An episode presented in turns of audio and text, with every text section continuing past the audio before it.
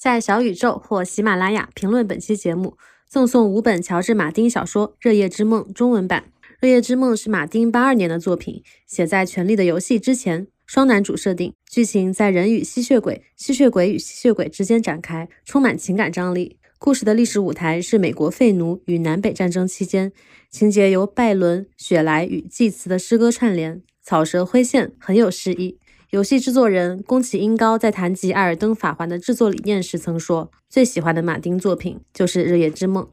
在二零二三年三月之前评论本期节目，我们会选出五位幸运读者，各赠送一本《热夜之梦》。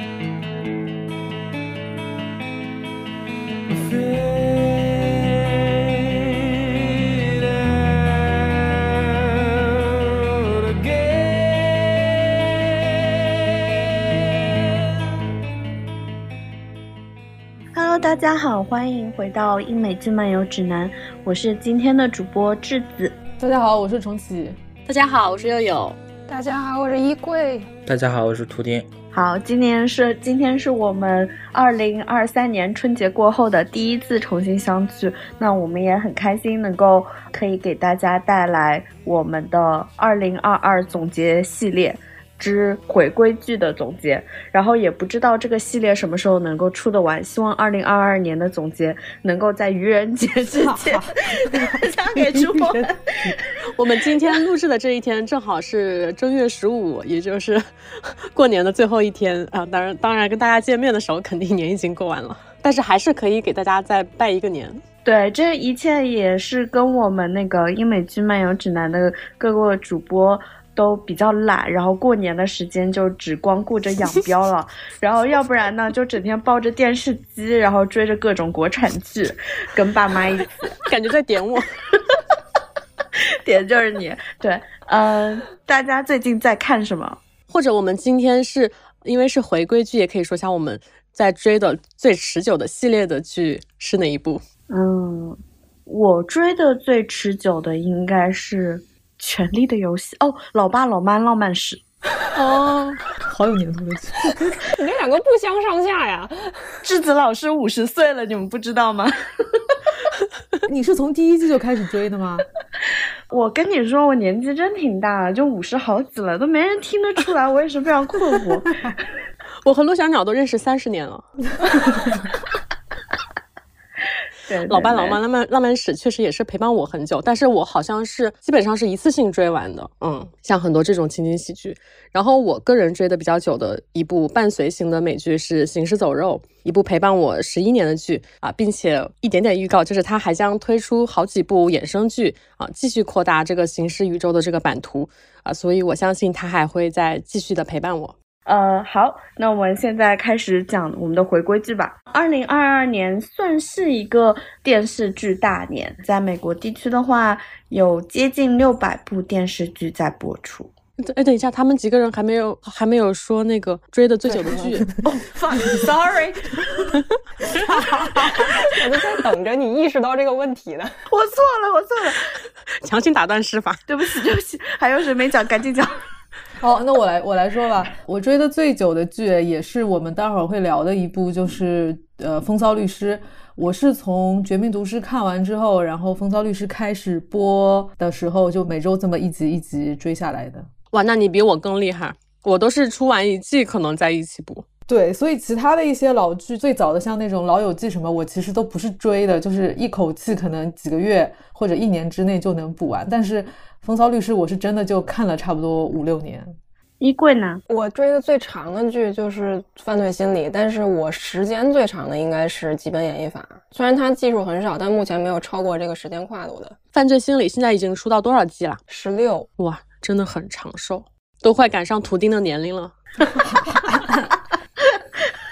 图钉图钉老师呢？呃，我如果说就是追的时间最长最长的话，如果从第一季开始追的话，应该也是《行尸走肉》吧？我想了一下，因为我很多剧其实也是呃中间开始补的，但是如果说跨度时间最长的，应该是 CSI 吧？我跨的时间比较长。然后啊，实习医生格雷也比较长，但这些就是不是说从第一季开始看的。这俩有完结的可能吗？实习医生格雷还在播呀。二十了还是十八、十九了？对啊，我就说这俩有完结的可能吗？CSI 我觉得已经没有了。我想的是，他们居然还没有完结。他俩应该有可能吧？CSI 衍生剧都出了五六个了，就看着吧，看着就是有生之年，希望它能完结吧。好。那二零二二年是一个电视剧大年，然后我们一周接着一周，一集接着一集的追了非常多的电视剧。但是对于回归剧而言的话，二零二二年算是一个，刚刚图丁老师呃在录之前有提到过嘛，就是他算是一个图丁老师啊，我我我个人觉得，因为二零二二年的话有很多。老剧走向了完结，那这些老剧基本上是在零几年，或者是。应该是在一零年之前吧，还在热播的一些剧，然后在今年基本上走向完结。然后在近几年的比较火的一些热播剧的话，在去年或者是今年都会走向完结。相当于说，今年这一年相当于见证了前两个比较黄金的美剧时代的一个结束吧。所以说我个人觉得，可能二零二三年开始会走向一个新的美剧时代。那这个变化呢，之前也和质子讨论过，可能会。有一些经济方面的原因，包括一些制作环境一方面的原因，呃，各个方面的原因吧，导致现在的美剧整体形势变化是比较快速的。那我们现在也不太好说这种变化是好还是坏，但是整体来说，二零二二年对一些美剧的老观众来说，就是很早很早之前开始看美剧的一些人来说的话，应该算是一个。呃，五味陈杂的这么一年吧，对，因为很多喜欢的剧可能都走向完结，甚至可能是被砍，嗯，就是 心情复杂。好，那我们接下来开始介绍我们的第一部剧吧，有请《风骚律师》。然后我们要这样从第一名往下来嘛？啊，第一名往下来。好的，那我就先来讲一下《风骚律师》。它是《绝命毒师》的衍生剧，然后时间是毒师的故事发生之前，然后这部剧是从二零一五年开播的，然后一直到二零二二年完结，一共是花了七年的时间，然后一共播出了六季。《风骚律师》这个剧，我觉得其实看过《绝命毒师》的观众大部分都有看《风骚律师》，然后剧情大家也比较熟悉。它主要讲的就是啊，Saul Goodman 这个角色如何从 Jimmy 变成 Saul 这样的一个过程。嗯，然后这部剧的话，是我们就二二年的时候，在第六季上半季季中的时候，我们中途有录过一个长节目，然后很多的一些细致的剧情，其实在那期播客节目里面都有聊。我觉得《风骚律师》这部剧真的。吹就完了。虽然他在艾美奖上颗粒无收，但是在我们心中肯定是毫无疑问的无冕之王的。这是一部我觉得真正在剧情和人物上都趋近完美的作品吧。啊，如果说像刚刚重启说的，他的上一个作品《绝命毒师》，他还有一些上个时代美剧的遗留的问题，比如说他有很多家长里短的拖节奏的东西，他有一些比较刻板的女性角色，但这些在《风骚律师》里，我觉得都得到了解决。他的段落和段落，人物和人物之间有一张非常致密的网给他织起来，牵一发而动全身，我觉得是几乎没有全剧是没有废笔的。然后前天，呃，我和重启不是一起讨论了这部剧嘛？我们就回忆了一下他的前面几季，包括他第一季的养老院呀，公务员夫妻俩贪了钱之后躲在后山的帐篷里，这些情节其实现在想起来感觉特别的荒诞，就有一种喜剧的效果。但你会觉得有一种真实在里面。然后越往后呢，呃，吉米他从一个小律师变成一个卖手机的、拍广告的，然后逐步又和黑帮扯在一起。他的剧情其实是有点越来越脱线了，然后人物也越来越复杂，情节是几乎是一波推着一波，始终是悬在那儿，没有什么松懈的时候。然后完结季的时候，呃，我当时也说，觉得很多场景有一种九号密室的感觉。然后就是突然闯进一个没见过的人他家里，然后一些不明就里的对话，一些莫名其妙的人物关系，就非常黑色的小故事。所以它七季给我的感觉就是，呃，虽然是很顺畅的，但是确实有不同的体验。呃，我再补充一下，就是我们之前录呃风骚律师播客的时候，其实也有讨论到，就是我们觉得以后至少在英美剧的这个时代里头，不会再有像再不会再有一部像风骚律师这么精雕细琢、这么慢的一个剧，因为。呃，《风骚律师》这部剧，它其实是站在《绝命毒师》在口碑以及市场上大获成功这样的一个基础上，所以，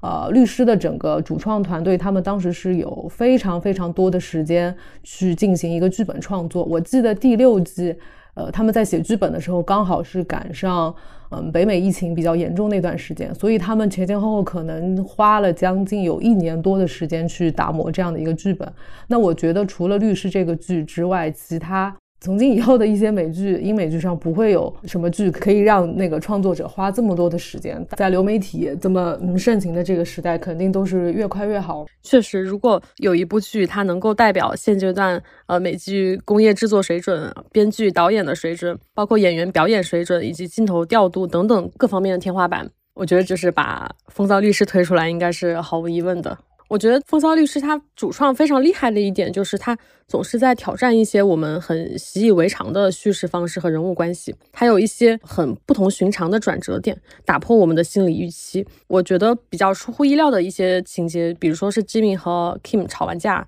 然后以为要分道扬镳的时候，却突然结婚了，然后以及最终季突如其来的就是 shock 到所有人的那一枪。然后我就突然想到一点题外话，就是我前两天看到一个节目，叫做《我们民谣二零二二》。陈粒当时唱了一首歌，叫做《呃任朝暮》，他有一个音非常的怪，通常就是不会这么写。然后当时周云鹏他就是这样评价他说：说你这首歌就像是一个从不协调到协调的过程，就像是牙痛突然好了的感觉。然后我当时觉得《风骚律师》给我的感觉就是这样，就是看了会有一种畅快的感觉。我补充一下，就是像《风骚律师》的话，刚才特意去搜了一下，它的第一季是在二零一五年。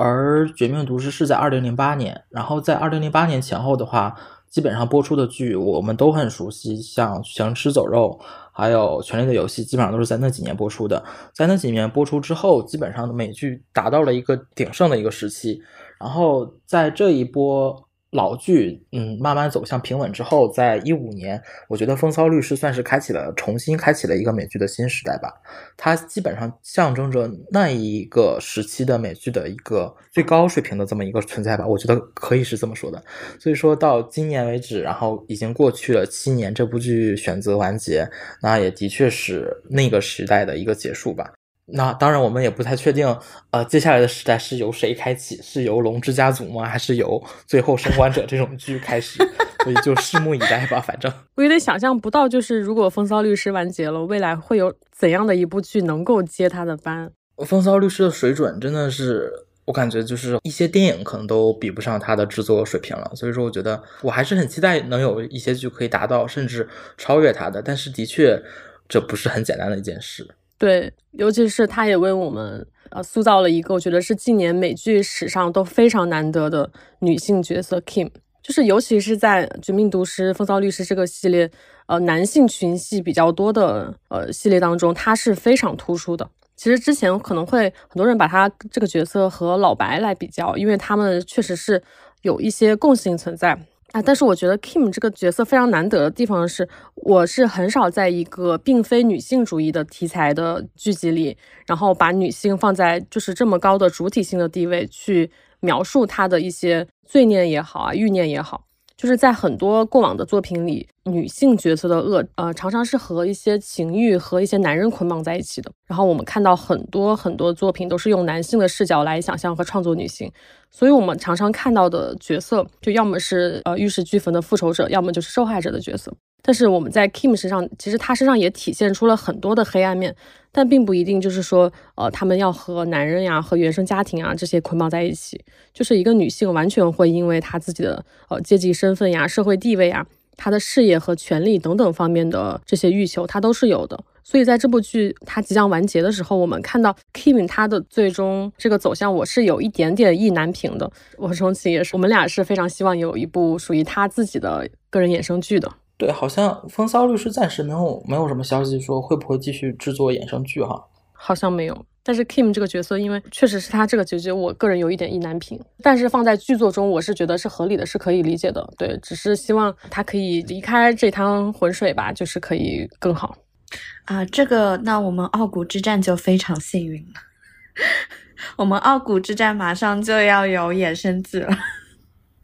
其实之前我在那个跟跟另一个播客节目讨论有一集的时候，你提到 Kim 这个角色的时候，我突然间想到，他其实不是一开始作为主角的，但是是因为 Ray s e h o n 这个演员表演太出色了，所以主创团队在后来发现说，其实他可以多增加一点戏份跟故事在这个角色身上，所以在后来的第四季、第五季的时候，我们甚至觉得 Kim 这个角色的出彩程度超过了 Jimmy 这个角色。对，然后另外一个是关于那个 Kim 这个角色的主体性，这个我之前在另一个播客节目，就我们在第六季播的时候，我们有聊了很多这个点。我觉得他的这个主体性，其实由于《风骚律师》整个叙事框架的一个原因，它肯定是有所缺失的，尤其是跟《傲骨之战》这样的一种。女性主义的强女性主义的，对它一定是缺失的。但是，但是在这个故事里面，它还其实还是说得通。所以就是到时候我我还是很很希望看到 Ray s e h o n 演一部新的剧。我也不觉得再出一个 Kim 之类的衍生剧是一个比较好的一个选择。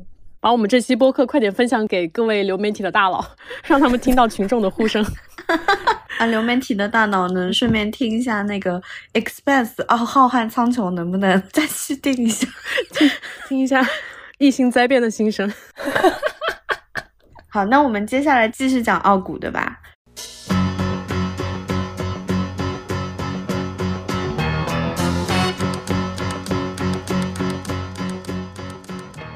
对，先讲一下《傲骨之战》的衍生剧，正好是我们在录制的前四天有一个消息是说，CBS 电视台呢，它预定了拍了集数去拍一部叫做《Max Lock》的剧集，然后这部剧集基本上就是呃《傲骨之战》的一个衍生剧，然后是根据那个剧中，不知道大家还有没有印象，就是 Elspeth，就是那个红发生了很多小孩，然后。很有趣的那个女律师，从她的角度，然后再讲那个呃事情。当然，我现在也不知道具体发生什么事情，但是就是有这件事情在，所以还是觉得蛮欣慰的。傲骨之战呢，呃，我们 也是我们已经非常早就录制了傲骨之战这期节目，我们在二零二二年十二月份已经录制了，但是呢，因为各种原因。哦，十一月底就录制了，但是因为各种原因呢，这期节目会呃，希望能够在今年吧啊，跟大家能够见到面。我再一次呼吁，我们很缺那个剪辑的小伙伴，如果有人。然后我们在我们在那期节目里面已经聊了很多，就是关于傲骨之战的内容。然后我们那次是跟嗯重启和布里特尼。还有我的一个好朋友，现在先保密，一起录的这期节目。回到《傲骨之战》，《傲骨之战》是一部非常高水平的法律剧，呃，应该说是律政剧。这部剧是傲骨贤妻的《Good Wife》的衍生剧。它讲述了几位律师在职业啊、家庭啊等人生各个方面面临的种种挑战，然后它的剧情非常紧张刺激，它涵盖了一系列非常复杂的法律案件，然后其中的各个演员，特别是我们亲爱的 Diane Lockhart，他通过出色的表演和。精细的剧情设计展现出了法律专业人员如何在竞争激烈的环境中工作。那这部剧它是从二零一七年到二零二二年，一共播出了六个季度。在第一季刚开始的时候呢，是由三位女性的故事先展开的，后续呢也慢慢加入了很多我们傲骨之战剧迷都非常喜欢的角色。无论说是各个辩论律师啊、法官啊、政客啊都有。然后这部剧呢，它还强调了当前社会的重要社会议题，包括就是像种族歧视啊、性别歧视、政治偏见。它非常的从人权和正义的角度展现了律师们如何在法律领域中做出的贡献。就从第一季来讲的话，第一季有出现特朗普当选，然后庞氏骗局，然后第二季有初选特朗普的那个。尿尿录影带，然后他的通俄案，Golden Shower，对，Golden Shower 黄金雨，大家不知道的同学可以去查一下，特朗普他在俄罗斯奥巴马住过的房间招聘了妓女，然后他在那边跟他们玩那个尿尿尿在床上的活动，当然是真是假我不知道，毕竟我们作为中国人不聊美国的内政啊，然后我们。我现在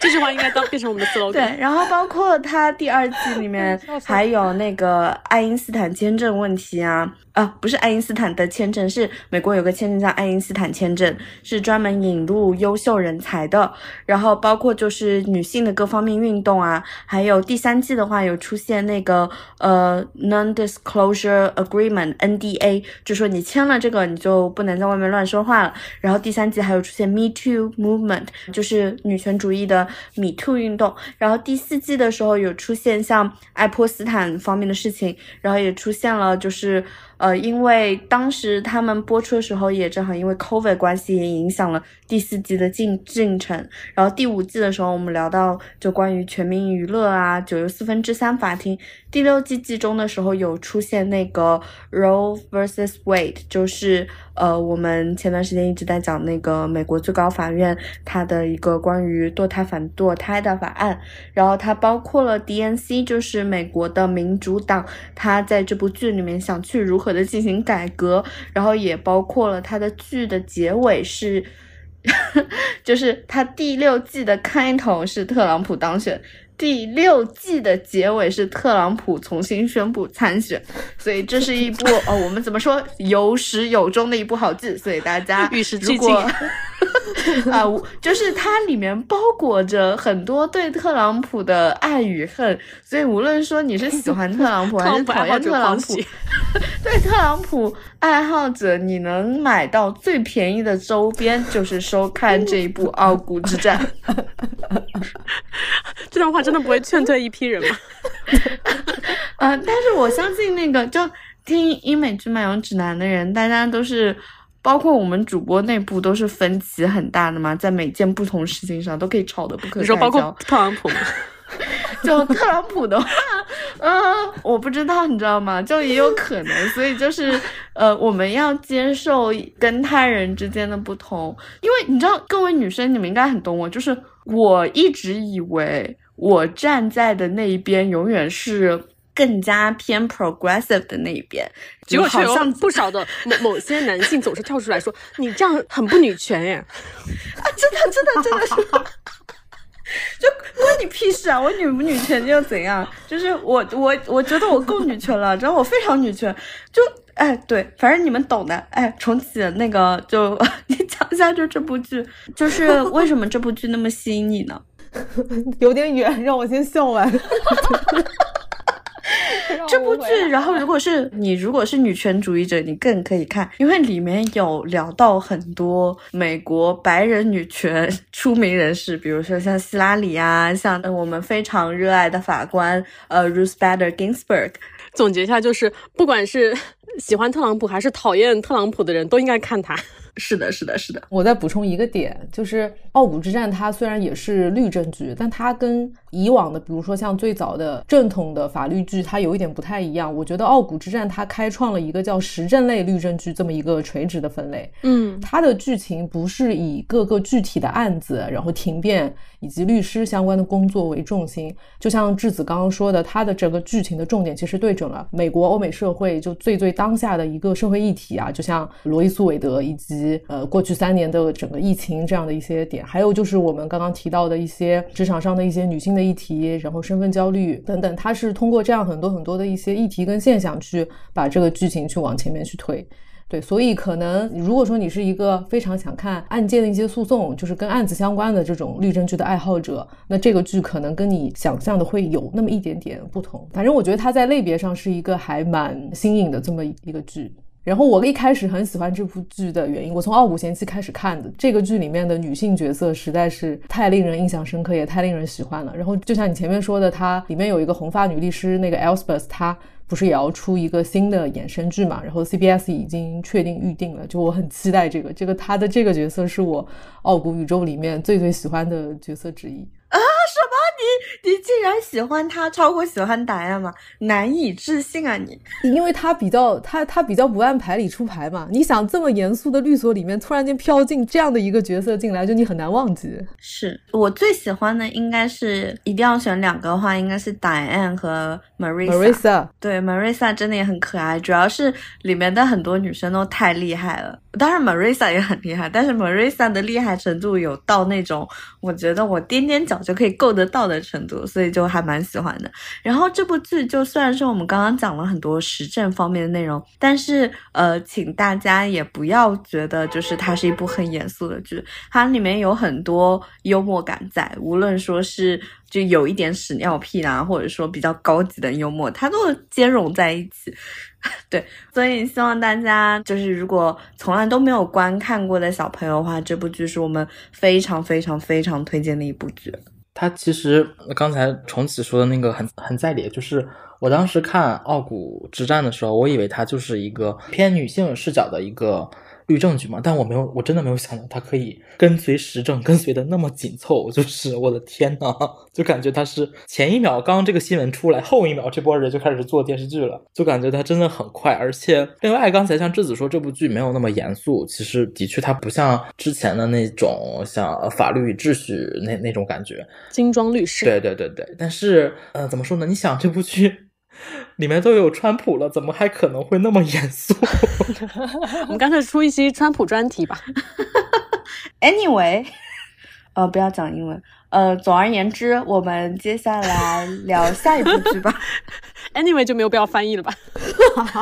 然后刚刚大家聊到的这一部《傲骨之战》是跟现实的对应非常强烈的这部剧。那么接下来的这部剧也是非常影射我们当下我们现实的这部剧，叫做《真相捕捉》第二季。其实现在回忆起这部剧，我不太想要去剧透或者介绍它的剧情过多。我想要讲它让我印象最深刻的两个画面。呃，一讲出来你就大概能知道这是一部怎样的剧。就是第一个画面就是开篇，在一个监控摄像头里，电梯自动的开合，但是没有人走出来。然后走廊的感应灯依次亮起，但是没有人经过。就你可能会觉得，哦，这是不是一个赛博的鬼故事？但其实这是《真相捕捉》这部剧它为我们呈现的一个惊悚的现实。剧中名为 Deepfake 声伪技术，呃，伪造了我们眼前的这一切。所以这部剧它想表达的其中一层就是，哦，你看到的、听到的一切都可以被伪造的，都不一定是现实啊。如果说你会觉得高科技篡改监控啊，这不是小儿科吗？那么接下来的这一幕其实才是这部剧震撼到我的开始。呃，国防大臣在电视节目采访的直播里面夸夸其谈，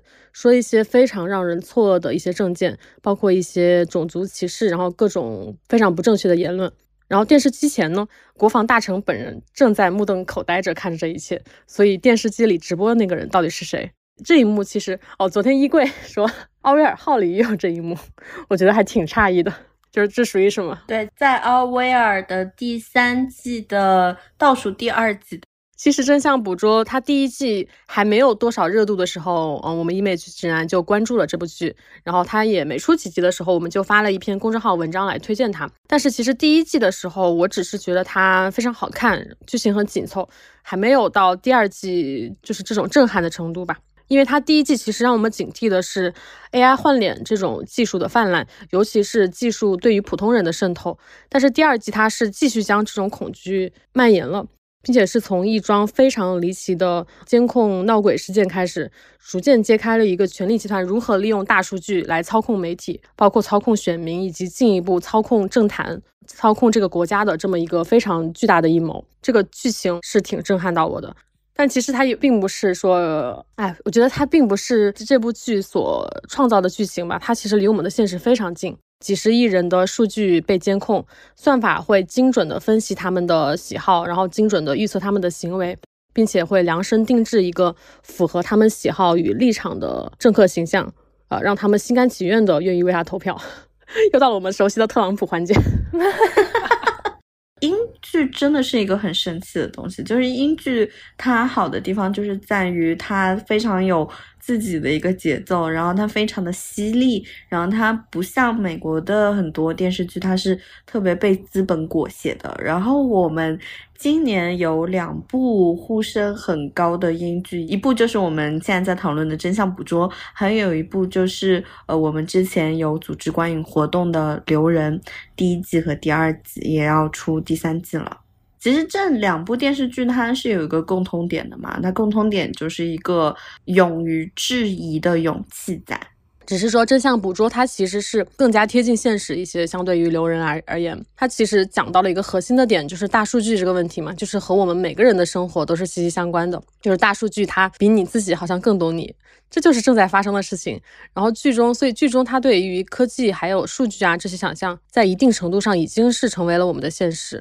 而且，其实我现在回想起来，在斯诺登曝光棱镜计划之后，呃，关于数据信息安全的这方面的片子，就是成为了一个经久不衰的命题。然后，我们也看到了非常非常多的同题创作，比如最经典的疑犯追踪。当然，这个好像是在棱镜计划之前，他就已经出了这部剧。然后还有我们非常喜欢的《黑客军团》，呃，以及后来的英剧《黑镜》，它其实都是类似的主题。但是这项捕捉，它和这些作品相比，我觉得是距离我们当下生活是更加贴近的，就非常能够精准的捕捉到当下的你我被系统性渗透的这种恐惧。我有一个不是很好的预感，就是呃，众所周知嘛，二零二三年一开始就延续了二零二二年的科技大裁员。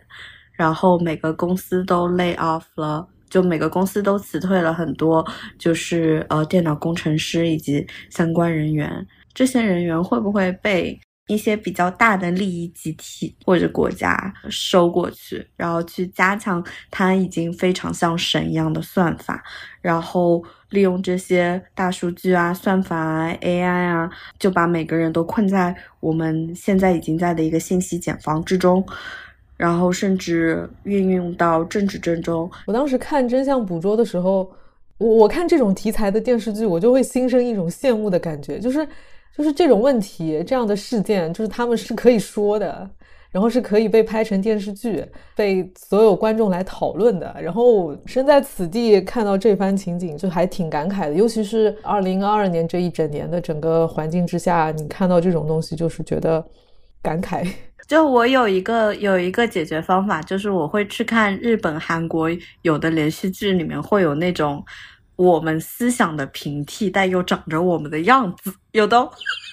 就是这个样子会让我情绪得到就是 一定程度上缓解。但是我我之前我我感觉近几年看韩国电影，我有一种更加强烈的那种难受的感觉，就是他讲述的很多东亚的文化，就是我们都是相似的，但是为什么被人家讲的这么好？就你就觉得。呃，感觉输太多。但是其实我觉得中国电视剧是有进步的，也不能说是进步啦。就比如说我们现在在录播课的期间，《三体》和《狂飙》都刚刚完结，《狂飙》和《三体》它里面都有提到一些，就是我们在过去的历史中有一些做的不太对的地方，因为它《狂飙》是描绘着。二零零几年，然后二零零六、二零一五、二零二一，这样对不对？一六和二零二一三个时间段。然后那个《三体》的话，它其实有描述一九六七年到一九七七年发生的故事，然后在电视剧中是称之为。疯狂年代，然后这段历史的话，就是他们有一定程度上的去过审查，但是能够做到现在播出的这个程度，我已经很感动了。就是它有很多画面没有拍出来嘛。就比如说叶文洁的父亲怎么死的画面没有拍出来，但是他到了第二十几集的时候，叶文洁接受审讯的时候，这应该可以剧透，因为大家都看过书了。那个常伟思就问他，就是说你想报复谁，还是说你有谁伤害过你？其实这一段他就是跟观众在说嘛，就是这一切事情都是发生过的。对，然后从《三体》和《狂飙》这两部国产剧，这两部剧其实也体现出国产剧现在的一个新的现象，就是你会发现很多台词的嘴型和配音是对不上的。然后你可能会在 B 站上看到很多，呃，后期就是一些唇语大师他们自己解读的一些原台词。其实从这种对不上，你可以看出，就是编剧主创团队他们在最开始的时候，他们是想写这样一个原版的故事的，只是说后面可能是因为一些审查的原因，然后做了一些改动。就是他们至少有这种呃带着镣铐跳舞的这种呃心愿吧，他们有做这种努力。对，就是现在大家看电视剧就是看个瞎戏剧嘛。就之前是佑佑讲的还是谁讲？就是有提到这件事情，就是《狂飙》是一部可以去头去尾，然后去去瞎线的一部。对，呃，可以只看两千年和两千一六年这两条线。对，其实就相当于是一个绝命渔夫的一个崛起的故事嘛。绝命渔夫，二零二一这条线确实是为了故事而写的。对，所以喜欢看《狂飙》的小伙伴，其实我们非常推荐看我们刚刚有提到的《风骚律师》和《真相捕捉》。圆回来了，哇，你这好能绕。等一下，就是就是哇，这个你这个说话艺术啊，这是。但是可能要先要先看《绝命毒师》。我我我之前询问了一下看过《毒师》的粉丝，他们说《狂飙》的应该是有借鉴跟参考《毒师》的这个创作的一些思路和概念，但跟跟律师还是隔了一层东西。嗯，其实是更像《绝命毒师》对高启强的这条成长之路。本播客推荐的观看顺序依次是《狂飙》《绝命毒师》《风骚律师》。狂飙，而且我非常推荐那个《英美剧漫游指南》的小朋友们看那个《狂飙》的有一个原因，它是一部你看了你就能跟你爸妈多产生一个可以聊的话题的一个节目。但是呢，如果你推荐你爸妈看《绝命毒师》，你们就又多了一个可以互相聊天的内容。对，爸妈也是要为我们着想的嘛。合家欢，合家欢，哇，太合家欢了。对，因为这部剧它它讲到了很多呃，就是关于爸妈非常关心的一些电信诈骗之类的一些话题，我觉得也非常推荐中老年人来观看。哎，你别讲中老年了，咱都中年了。好，下一步，下一步我们就来讲述一部那个描写小年轻们的一部剧集。小年轻，为什么现在这个画风变得好奇怪？呃，小年轻的剧集让小年轻来讲，重启。好好好，好的，下面进入《怪奇物语》啊，《怪奇物语》是二零一六年在 Netflix 开播的这么一部奇幻题材类的剧，然后在二零二二年的暑假夏天这个美好的时段呢，播出了第四季。讲述的剧情是在一个在美国一个霍金斯小镇上，然后一群大人跟小朋友们之间的冒险故事。哎，怎么怎么感觉也挺成人的？因为 因为我对《怪奇物语》的一个定位就是成年人的奇幻冒险乐园，然后它也是我的像《哈利波特》这一系列的一个代餐。呃，这个剧我最吸引我的一个地方就是我觉得它里面所有的一些这种。有点小轻恐怖的一些元素，它其实都不是非常的吓人，然后它的存在感觉更像是一种想象力的这个化身。我觉得《怪奇物语》它整个剧其实就是在讲想象力这个。呃，合家欢。对，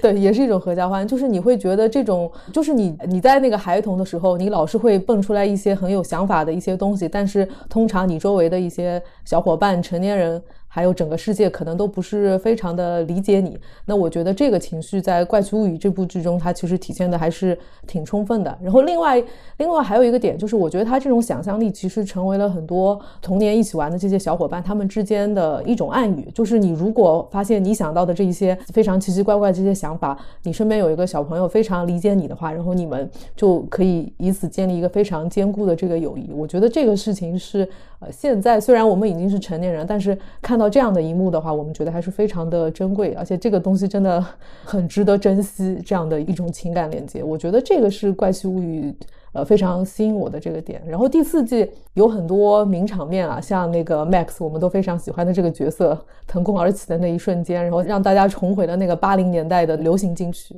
还有就是 Eddie 这个角色嘛，地狱死亡金属的那个场面，然后也是第四季的这个高光的这么一个时刻。对，然后还有一个是当时应该是最火的这么一个表情包，呃，它是几号来着？零零零一还是是一号还是谁？就是那个喝奶茶嘛，就等夏夏天的那个 场景。所以它今年的那个播放数据也非常的厉害。然后它已经续订了第五季，非常超级期待。好像它后面唯一超过它的一个数据，好像就是星期三。是，然后我作为一个回归剧来说，还是非常不容易的。对，然后当时《怪奇物语》第四季大结局刚播完，我记得是我们刚看完的那一周的周末，周日晚上我们就聊了一期那个长节目，就就很很快乐。哦，对对对，然后像重启刚刚讲到这部剧它的那种怀旧的感觉，你刚刚说的时候，我就想到《伴我同行》这部电影，它确实是有一些就类似的感觉。我最喜欢它的地方也是它那股非常。八零年代很怀旧、很复古的那种劲儿，最突出的除了你刚刚说的呃摇滚呀，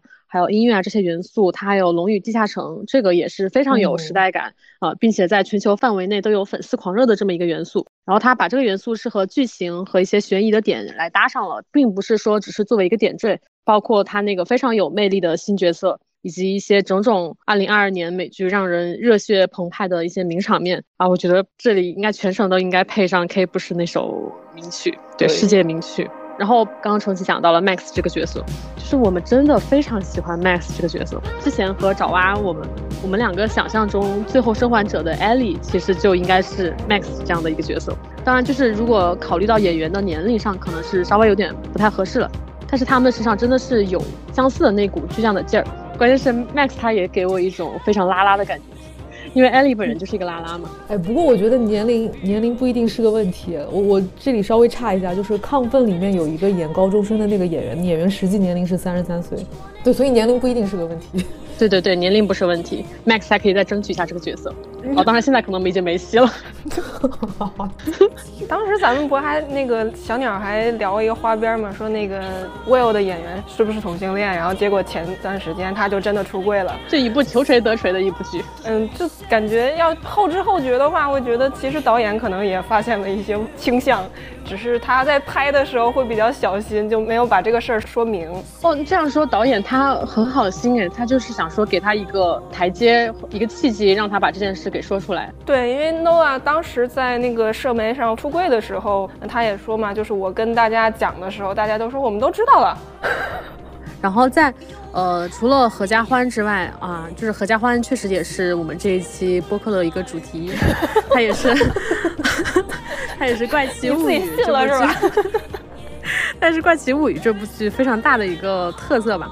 我觉得它能非常能够满足我对于现阶段的顶级娱乐大片的一期想象。就是娱乐大片在这里并不是贬义啊，就是而是说它真的是将各种类型化的优势几乎发挥到了一种极致吧。啊，包括呃，重庆最开始说的青少年冒险，它还有校园轻喜剧。还有奇幻惊悚、一些悬疑探案的一些元素啊，包括它还有一些很复古恐怖片的，呃，驱魔片的一些元素，很 old school。其实不管是它的世界观啊、人物情节啊，还有怪物的造型啊等等，它其实都没啥它的创新，你都能看到挺大的借鉴的。但是它就是做出了一盘特别好吃的大杂烩，快乐，快乐，快乐，快乐就完事儿了。这个是真的很适合跟爸妈一起看，而且如果要说二零二二年的话，网飞相对来说比较成功的一部剧的话，你很少能从新剧当中扒出来，回归到最开始可能想到的还是《怪奇物语》。所以说，我觉得《怪奇物语》现在对于网飞来说也是一个很大的一个招牌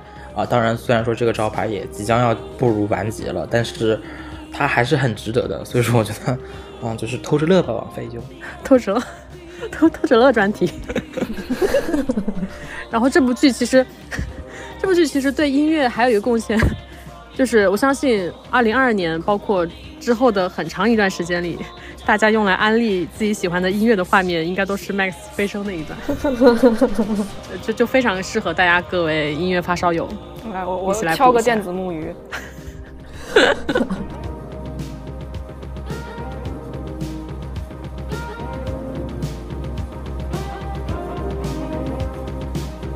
我们的微博、微信公众号和小红书都叫英美剧漫游指南。微博和小红书会发布新鲜的英美剧资讯和新剧观感，微信公众号则是会推荐我们认为非常好看的剧。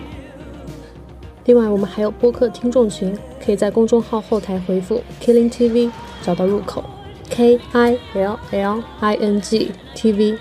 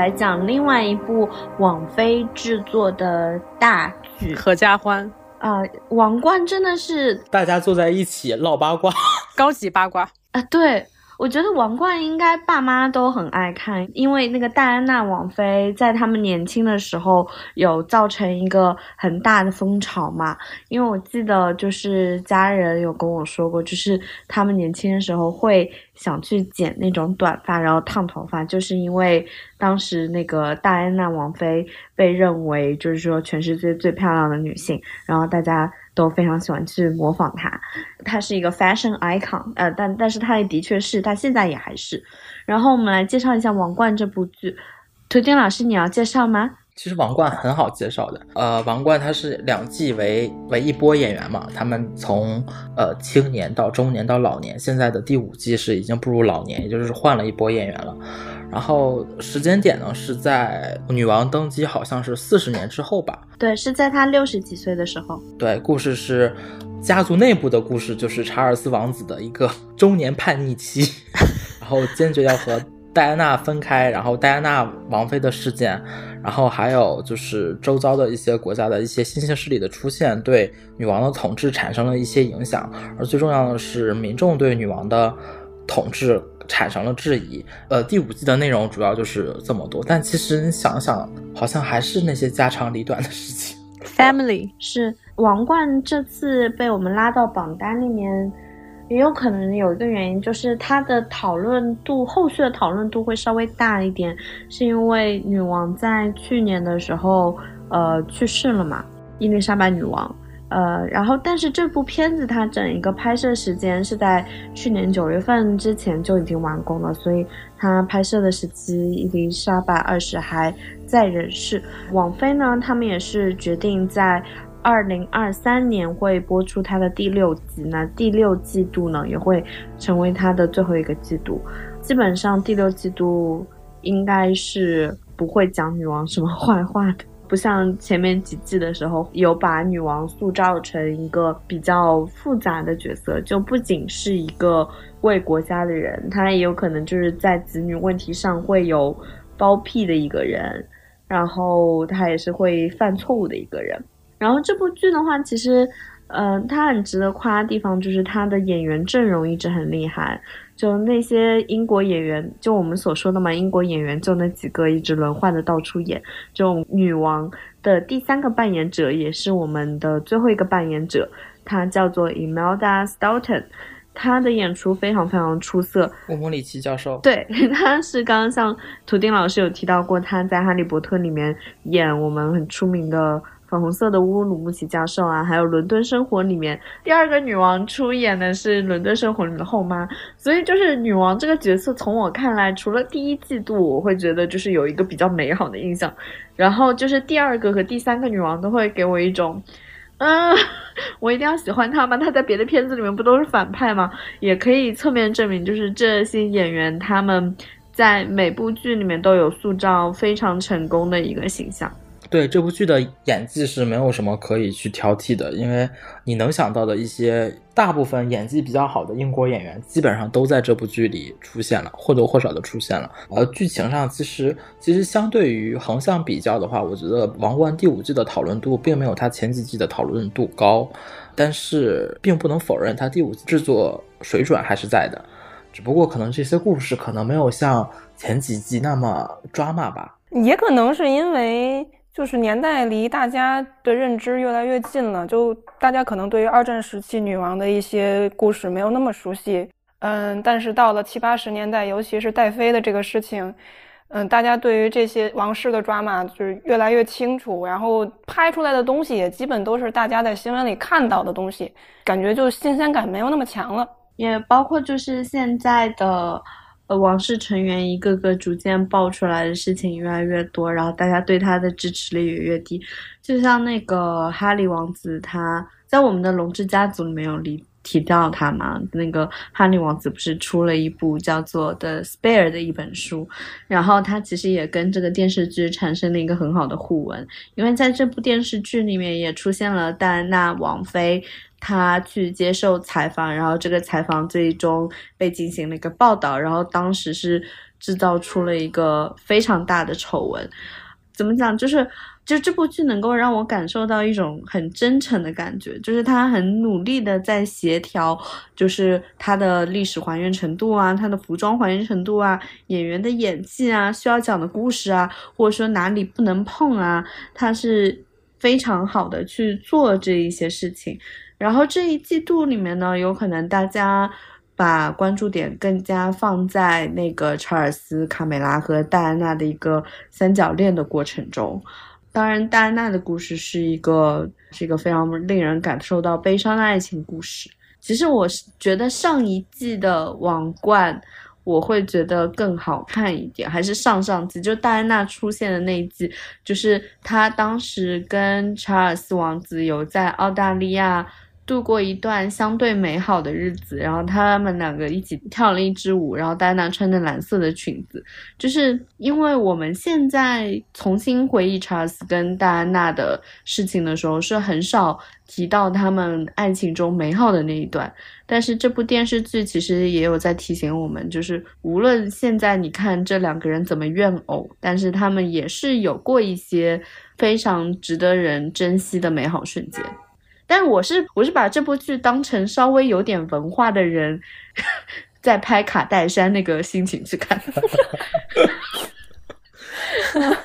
但怎么说呢？其实我对就是王冠莫名其妙变得很家长里短化的这种感觉，好像就是从中年开始，就是第三、第四集开始的。就前两次可能还没有那么强烈的感觉，因为可能是女王刚上任，然后她处理一些国家大事为主。到中年莫名其妙就觉得，哎呀，感觉好像有一点点。家里琐事烦恼的那种感觉，但是它也是跟那个现实是有关的嘛，就包括英联邦，它就是 Commonwealth 嘛，然后 Commonwealth 它的一些成员国不断的进行减少，然后英国它是相当于是一个君主立宪制国家，但是它基本上也是被呃各种 Prime Minister 等等的人。他们能够决定事情，女王是没有决策权，但是她的一些所作所为是肯定没有像二战时期需要女王这个吉祥物去拉紧英国人的整个团结去对抗德国那么的重要，所以她的权力啊、影响力啊各方面啊不断的在削弱的过程中，也导致了我们接下来看的剧集，你会觉得它家长里短化，就包括。我们在看就是女王去世的前几天的新闻嘛，基本上关于女王的新闻也是她接见了 Truth 那个当时就上一届的一个总理，包括然后一些新闻就是讲她跟她孙子孙女，然后跟她孙媳妇的一些就是关系等等之类，就除此之外你就。听不到他跟国际局势上的任何牵连，当然这也是证明了，就是说，包括英国脱欧，然后整个欧盟的它的一个势力削弱，包括就是美中俄等各个局势都非常拉锯的一个情况下，英国作为一个比较没落的帝国，它的影响力也就是慢慢慢慢边缘化了。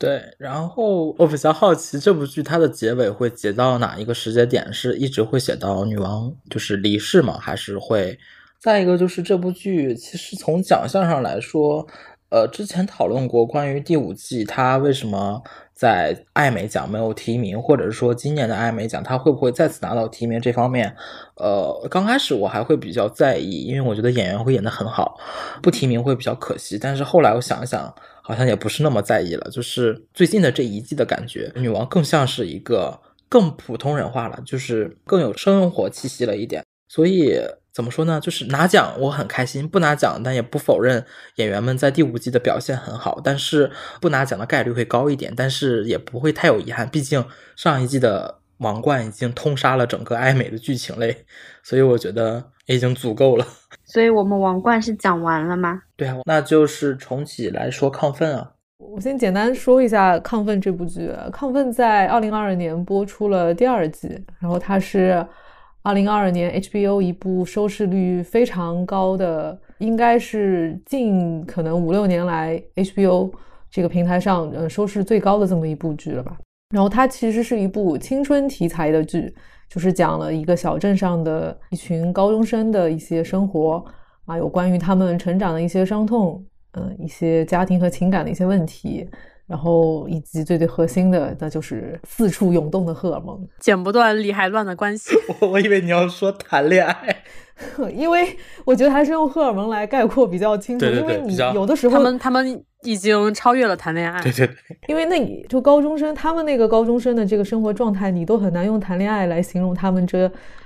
呃乱七八糟的一些错综复杂的关系。有的时候可能就只是一个一个冲动或者是一个念头。就是感觉他们青春期经历的这些事，比我活着一生经历的事情都多，情绪大过天。对，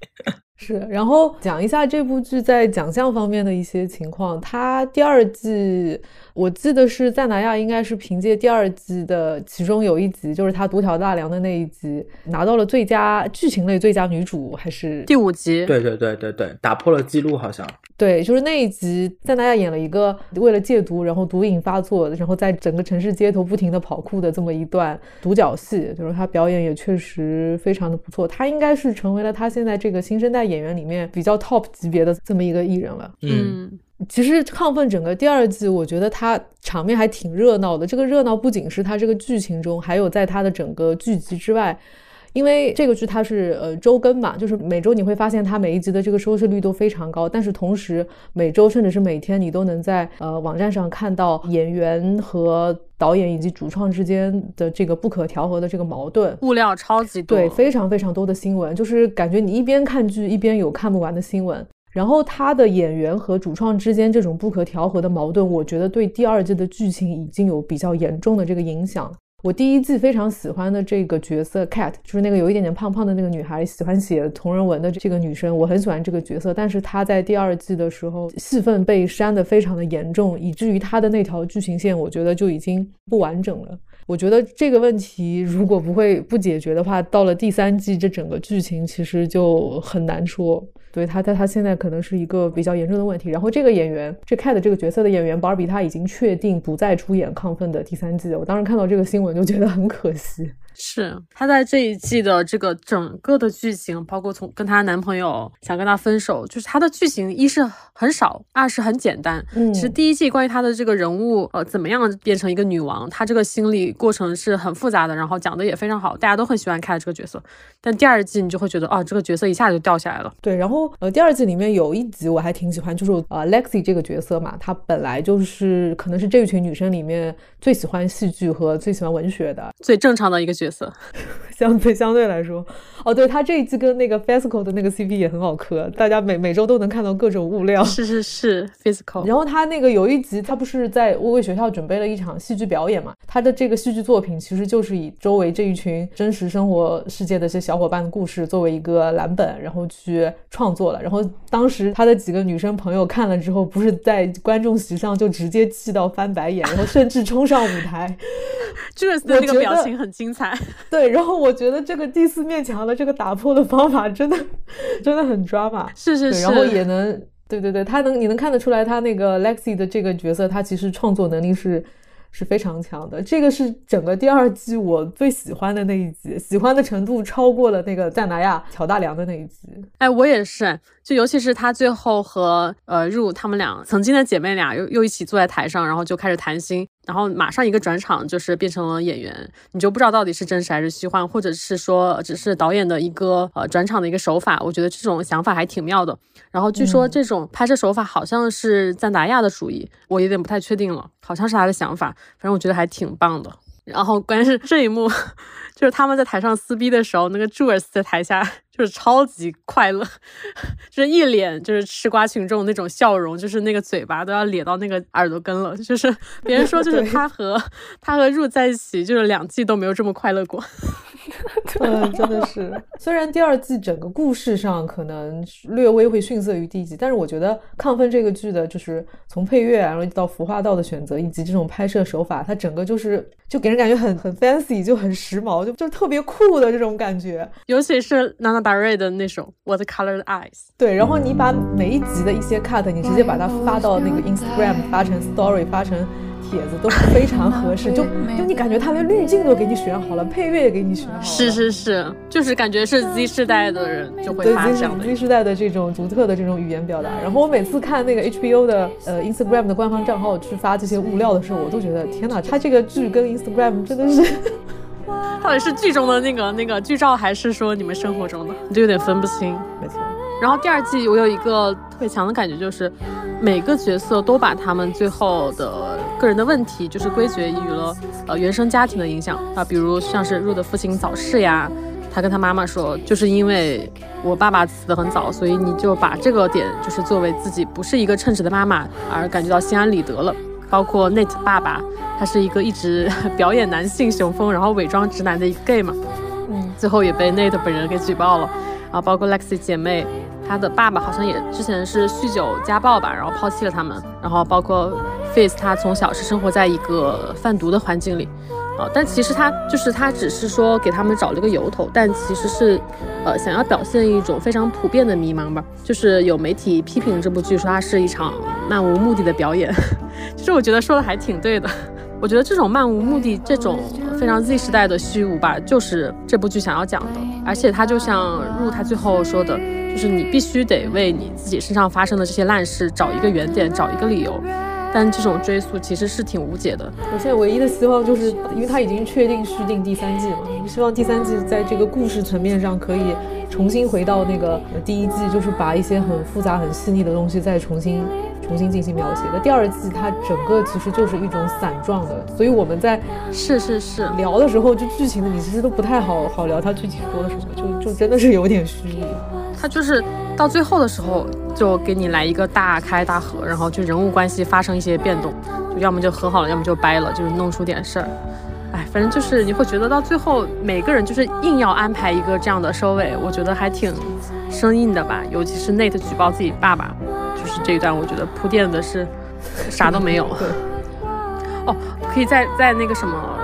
我们聊到了第五集嘛，就是在南亚演技被夸爆的这一集，但是啊、没有太仔细讲，就是这集里入这个角色，他和他自己的妈妈和妹妹，呃和 Jules 全部都撕破脸了。啊，就是这一集其实很多人就说啊，就很让我想到《小时代》里撕逼那一段，就是很多人把这部剧和《小时代》来做比较，就觉得是一个高配的版本嘛。但其实，其实这集我觉得就挺不一样的，因为同样是吵架，但是啊，因为在南亚在这里演的这个角色，他此时就是一个已经染上毒瘾了，复吸之后，他处于一个阶段反应当中，非常真实的一个情绪会放大的一个过程。而且他本人好像就是有双向障碍的表现，有一些呃躁郁症的症状，他也是一个非常强烈的有自毁倾向的一个边缘性的人格。好，在这一集里都是得到了挺挺完美的体现。我觉得亢奋里面这些角色，他们非常需要。呃，性教育那部剧里面的这些这个老师还有这个学同学来来给他们治愈一下，这样我觉得他们可能就能获得不错的高中生活回忆。就看亢奋里面觉得他们好苦，就无解。然后你你再回到那个性教育里面，你看他们有一个就是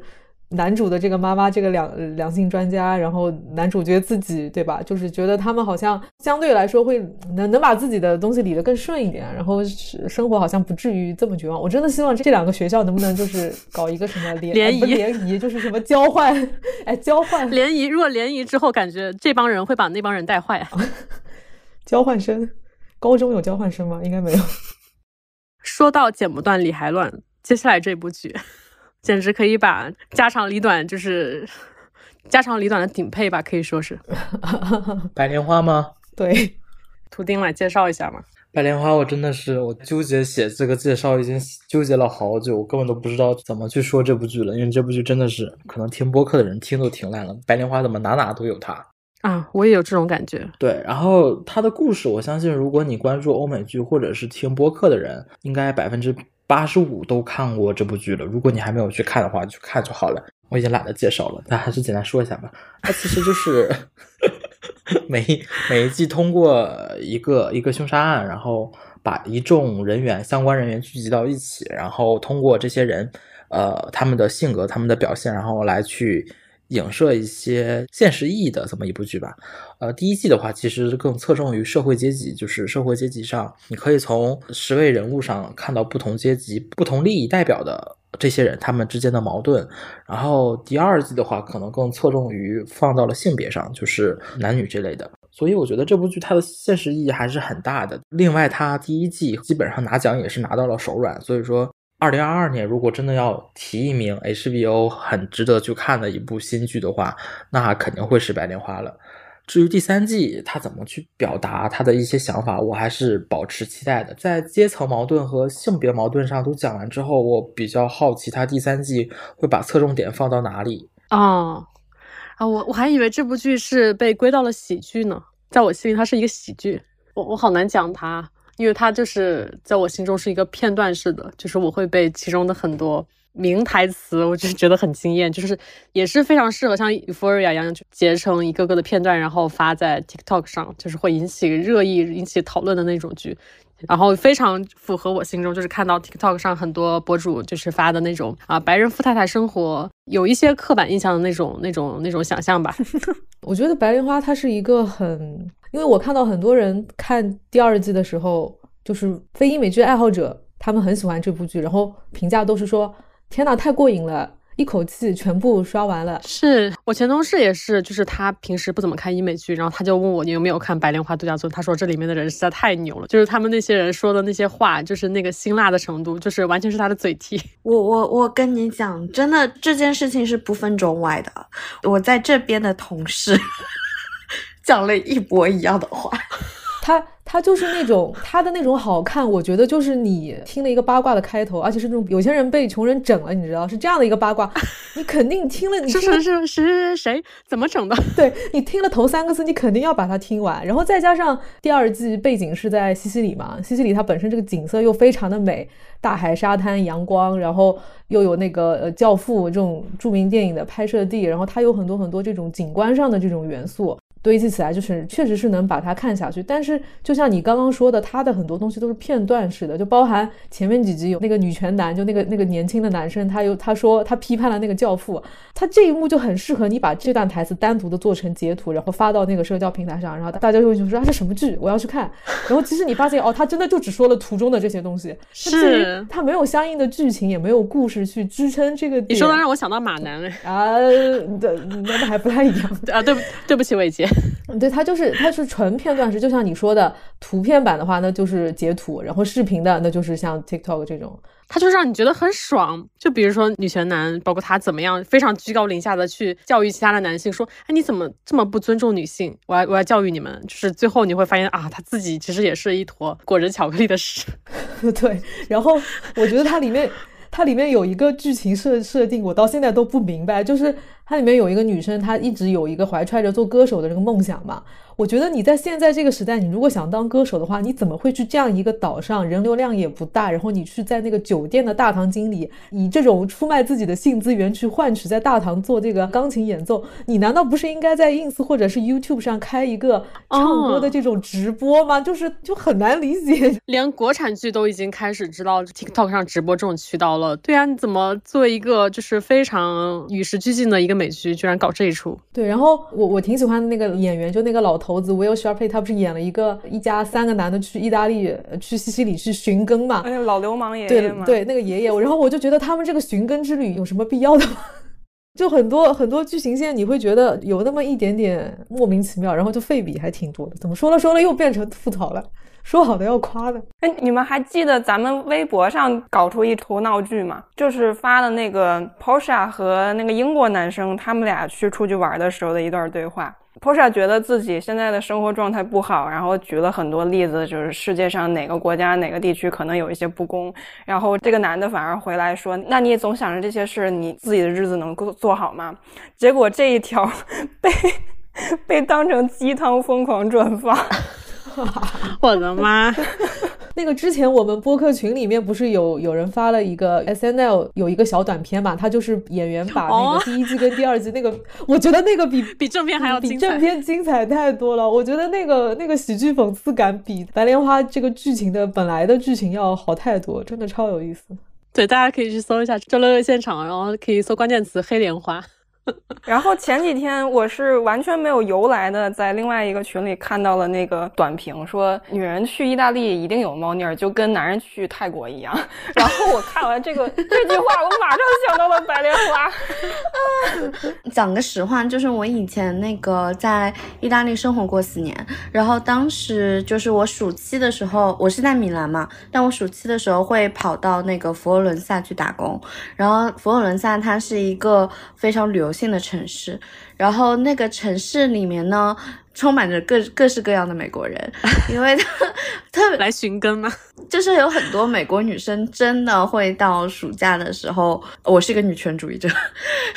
sorry，大家会会在这个时候来美国去寻找艳遇。就是我一直认为，就是说美国人就像白莲花第一季度的时候嘛，他把在夏威夷的土生土长的人把他们给客体化。就是有一种殖民者的那个姿态存在，然后在第二部的时候呢，它其实相当于就是他把老牌的但是衰落的欧洲国家给客体化，他把它当成一个。充满着抑郁啊，可以反过去去殖民它的一个国家存在，特别是西西里岛，就是剧集它是在西西里岛拍摄嘛，西西里岛它也是就是旅游经济非常充盛，但是问题是西西里岛它是一个当地的人和人之间关系非常紧密的一个地方，然后他们都是一个家族一个家族存在，然后他们之间讲的方言是。我会意大利语，但是我去那边我没有办法很好的跟他们进行一个沟通，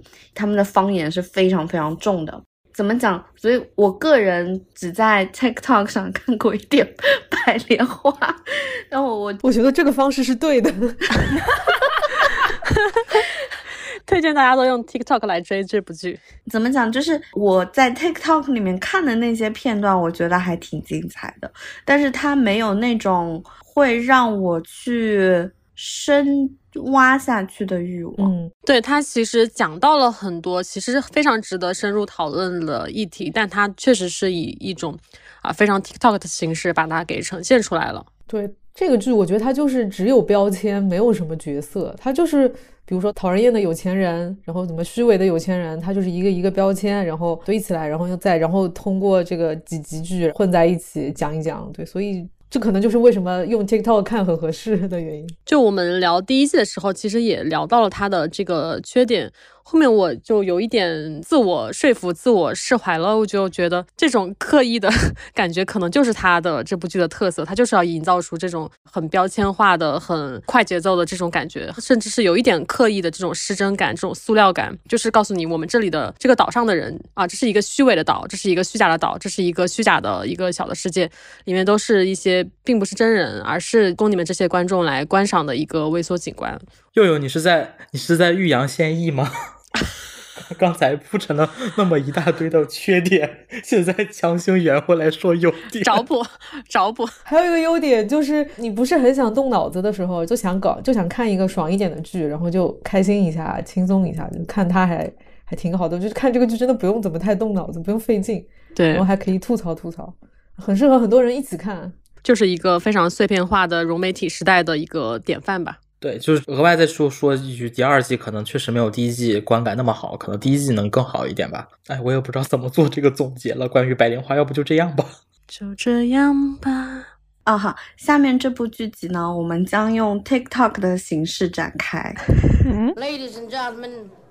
as you know, we have something special down here at Birdland this evening. A recording for Blue Note Records. 一九九二年，太阳系出现第一个太空宾馆。一位女性在参选美国总统大选，美国、苏联和一个私人企业开启三方竞赛，他们都有一个目标，就是登上火星。如想听下集，请点击我的公众号，并且关注我。注意，这个登上火星的女人叫小美。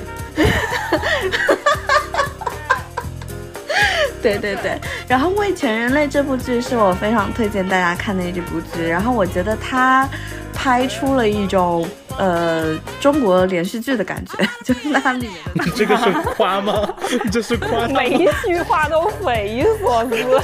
但是我我非常非常非常非常喜欢《味全人类》，然后大家如果想搜一下它的相关，其实它在不同地方有不同翻译嘛。就我在 B 站上看到有人叫它《太空使命》，有人叫它《太空骄子》。然后《味全人类》这部剧是之前是凯他有在上一次的科幻春节的时候有推荐过的剧，《为全人类》它现在是一共从二零一九年播到现在，一共播了三个季度。然后它第一个季度讲的故事呢，是说在我们认知的历史里面，一九六零年代，美国和苏联不是在进行太空竞赛嘛？但是呢，真实历史，第一个登陆上月球的人是美国人阿姆斯特朗宇航员，然后苏联他们从未登陆上月球，然后也因为太空竞赛各种消耗，然后苏联就逐渐的在八零年代末九零年代初就解体了。然后，但是我们现在要讲的这个故事呢，非常适合喜欢苏联和喜欢俄罗斯的人去观看，因为呢，它讲述的故事就是苏联它从未解体过，因为他们在太空竞赛的时候，第一个登陆月球的不是美国人哦，希泽克应该很爱看。对，他是一个苏联人。然后这件事情呢，就导致了后面，呃，就是像一个雪球一样，不断不断的在滚。然后就是很多人会把它设在一个历史架空科幻剧这样一个非常特殊的领域里面去看。我非常喜欢这部剧，它其实有讲，就是说，呃，人类是怎样在太空中，然后竞赛啊，然后人类是不断的探在探索新的边界啊，就是《味全人类》和我们等会儿要讲的《奥威尔号》，他们两部剧都是有在讲一个主题，就是星际迷航的主题，人类如何在探索边界，如何在寻找新的希望。啊，这 智子老师的高潮就在这这里啊！然后 你可以，我跟你讲，这个宇宙多完美，而且这个宇宙就是我每次一想到苏联人第一个登上月球可以发生，整个世界会变得那么美好，然后它多美好吗？我们回应一下我们刚刚提到的王冠哦，在未全人类的历史线里面，查尔斯是娶了卡美拉。没有取代安娜啊，不知道吧？这是一个小知识，看《为全人类》的人有可能都没有注意到这个小知识。然后它里面就会提到，然后它里面就提到，就包括就是他的总统线也都乱掉了嘛，就相当于尼克松一直在，然后他里根总统的话就提前一届就当选了总统，所以哦根本就没有老布什什么事情，那就说明了接下来就没有小布什，接下来没有小布什，有可能接下来就没有 Barack Obama，接下来没有 Barack Obama 就不会有 Trump。啊，对，就是它，这是一个非常诡异的时间很有可能也不会有《三体》的故事，是因为当时叶文洁他决心按下那个按钮，当时有个很重要的背景就是美苏争霸，他当时对整个世界已经绝望了，有有可能这一个小小的改变就可以拯救未来的世界，拯救地球。对我们这句话就放在这里了，没有魏全，但是但是如果这么说的话，没没有川普的话，那岂不是《傲骨之战》的这部戏也不不会存在了吗？他作为 川普的最大衍生。衍生产对对对，所以也就没有刘慈欣。我跟你讲，《傲骨之战》原来是川普的最大衍生剧，也就没有咱们这期节目了。对，《为全人类》这部剧中，如果没有发生这些事情的话，那《为全人类》这个时间线里面，中国科幻就不能像今天一样崛起了。啊，开玩笑，我被这期节目的广度震惊到了。对，所以我跟你讲，真的要去看那个《为全人类》这部剧。而且我很喜欢他这部剧里面的配乐嘛，这部剧里面的配乐，因为他在九十年代，所以他大量的用了各种九零年代美国的 grunge 音乐。然后他第一集的时候就出现了像那个涅槃乐队，就 Nirvana 的各种配乐。嗯，所以就如果就是有些愤世青年就特别喜欢那个那个调调的话，就我也非常推荐去看这部剧。对，如果你很喜欢喜欢这种苏式美学。对，然后它其实里面讲的就是说，他们三方竞赛同一个目标，他们的目标是什么？就是美国、苏联和一个私人企业三方竞赛，他们有同一个目标，那个目标就是登陆火星。我一想到登陆火星四个字，我就非常激动，因为我一直觉得，就是说，人类作为一个种族，需要扩散自己的边界。就是我一直觉得，我们在一个，就是这个讨论，大家可以一起参与，就没看过剧、没看过剧的都可以参与。六配枪呀，流 浪地球，anyway。就是，就我一直认为，虽然说咱地球现在没什么事啊，然后也希望地球以后 也没什么事情，不用出去流浪。但是问题是说，我是觉得，就是呃，不只是把地球这个环境改造的更好，就是人类如果需要去变成一个更完整的种族的话，虽然说我是降临派，它是需要往边界去扩散的，求间。呃，我个人是觉得它跟《三体》和《流浪地球》是属于一个派别，因为《三体》和《流浪地球》讲白了嘛，也是嘛，架空历史科幻剧。就你说到这个，你说到架空历史科幻剧，我还想到一个有一点类似的一个呃作品，哎，叫叫什么来着？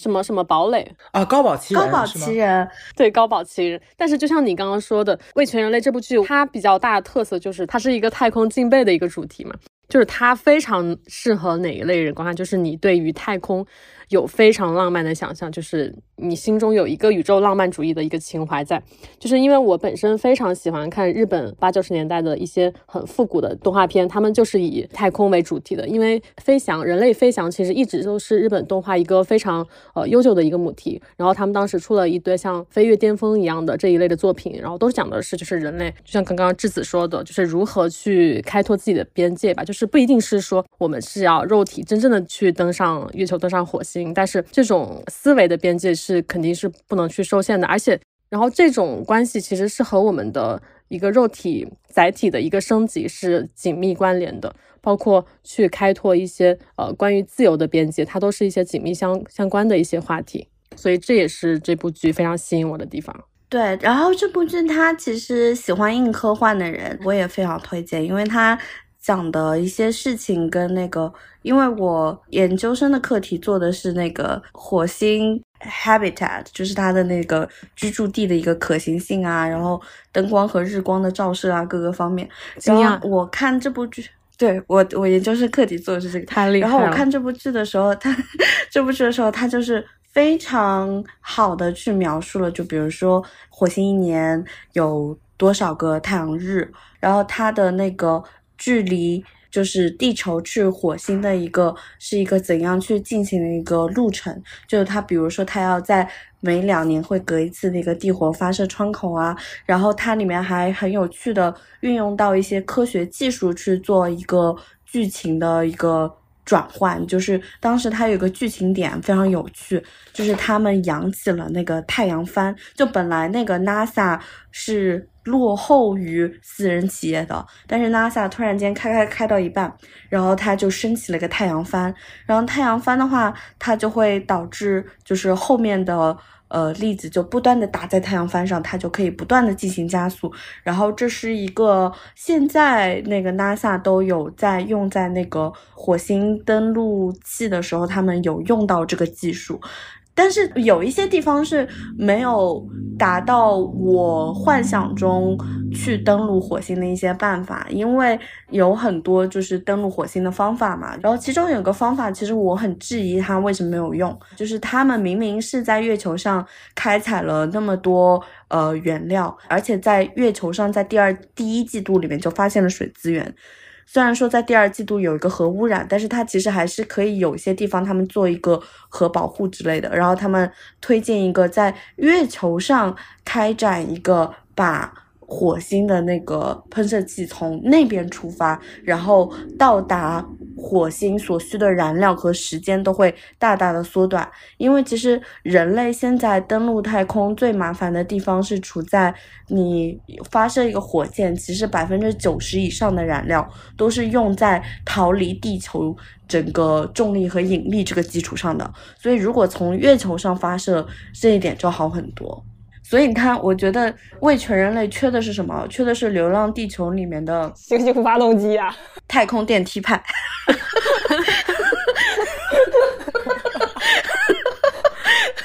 对，就是缺一个汪淼。缺一个汪淼，缺一个纳米技技术。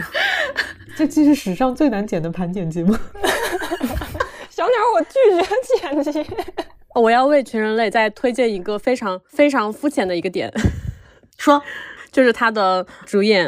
演爱德华的那个人乔尔金纳曼，他非常非常帅，就是肩膀超之前我们批评的那部剧副本的主演。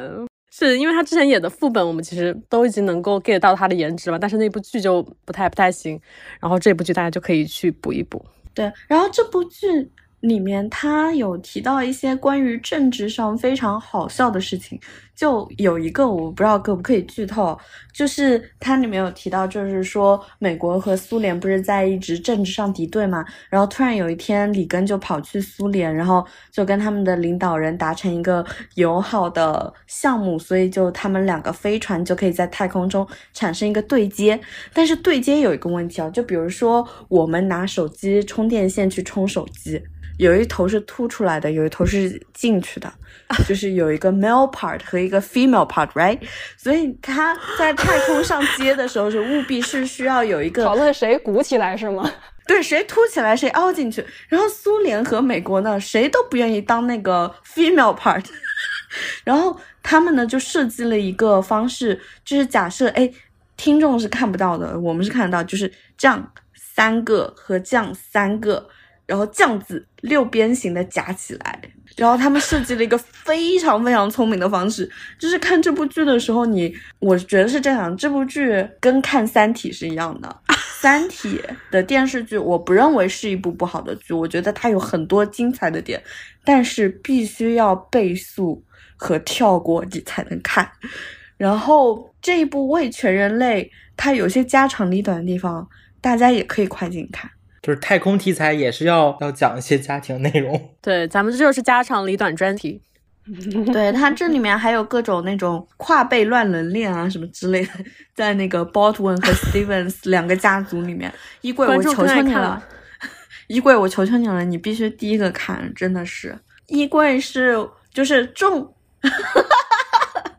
众所周知，衣柜呢是我们英美剧漫游指南《星球大战》的最大的粉头。然后，作为这位粉头呢，最近有一点倒戈，他开始慢慢的倒戈，成为 Tricky，成为我们星际迷航粉了。在此，我们欢迎一下衣你柜。不要骗我，切换阵营。衣柜衣柜要介绍一下，然后我们就很顺的接到了我们下一部剧，就是《奥威尔号衣柜已经开始跳舞了。奥威尔号它之前是原属于福克斯的那个 FX 频道，然后有了呃收购案之后，切换到了迪士尼旗下的呼噜在播出。这个剧本身的创作初衷是一个喜剧版的《星际迷航》，嗯、设定上比较接近于进取号那个时期，就是没有没有什么那个物品传送的一秒传送的那个技术，然后很多的基础设定也基本都是照搬了迷航，只是改改术语。甚至连片头也是模仿了上世纪影视剧的片头，把主演名单和对应出来的角色先写出来。片名是来自于发明了现代飞行器的莱特兄弟当中那个弟弟奥维尔。这兄弟俩的照片在舰长办公室就有，就是仔细看的话，可以看到他们两个试飞的历史图片，做的还是很细的。》。我操，我都没发现你继续。这个剧现在播到了第三季，也没有说完结，但是可能第三季制作的时候觉得自己不会再续订，所以就是做了一个相对圆满的结局，然后也填了很多的坑。嗯，目前外网的各大评分网站还没有显示剧终。第三季嘛，现在既然是迪士尼在制作，那就感谢迪士尼有更多的钱做更繁复的空战戏。我我发现这一期的节目就有一个共性，就是很多很多剧有特别浓厚的喜剧要素，但是《奥威尔号》它本身就是一部喜剧，为什么今年我们放在了就是续订正剧里边？因为就开头就是一个特别狗血的夫妻离婚的故事。符合我们这一期家长里短的这个主题。对，然后但是这个剧在讨论一些严肃话题的时候，其实是非常认真的，也不会让这些喜剧的要素抢戏。而且我觉得最重要的一点，它和就是早期的《星际迷航》不一样的一点，就是放下了救人情节，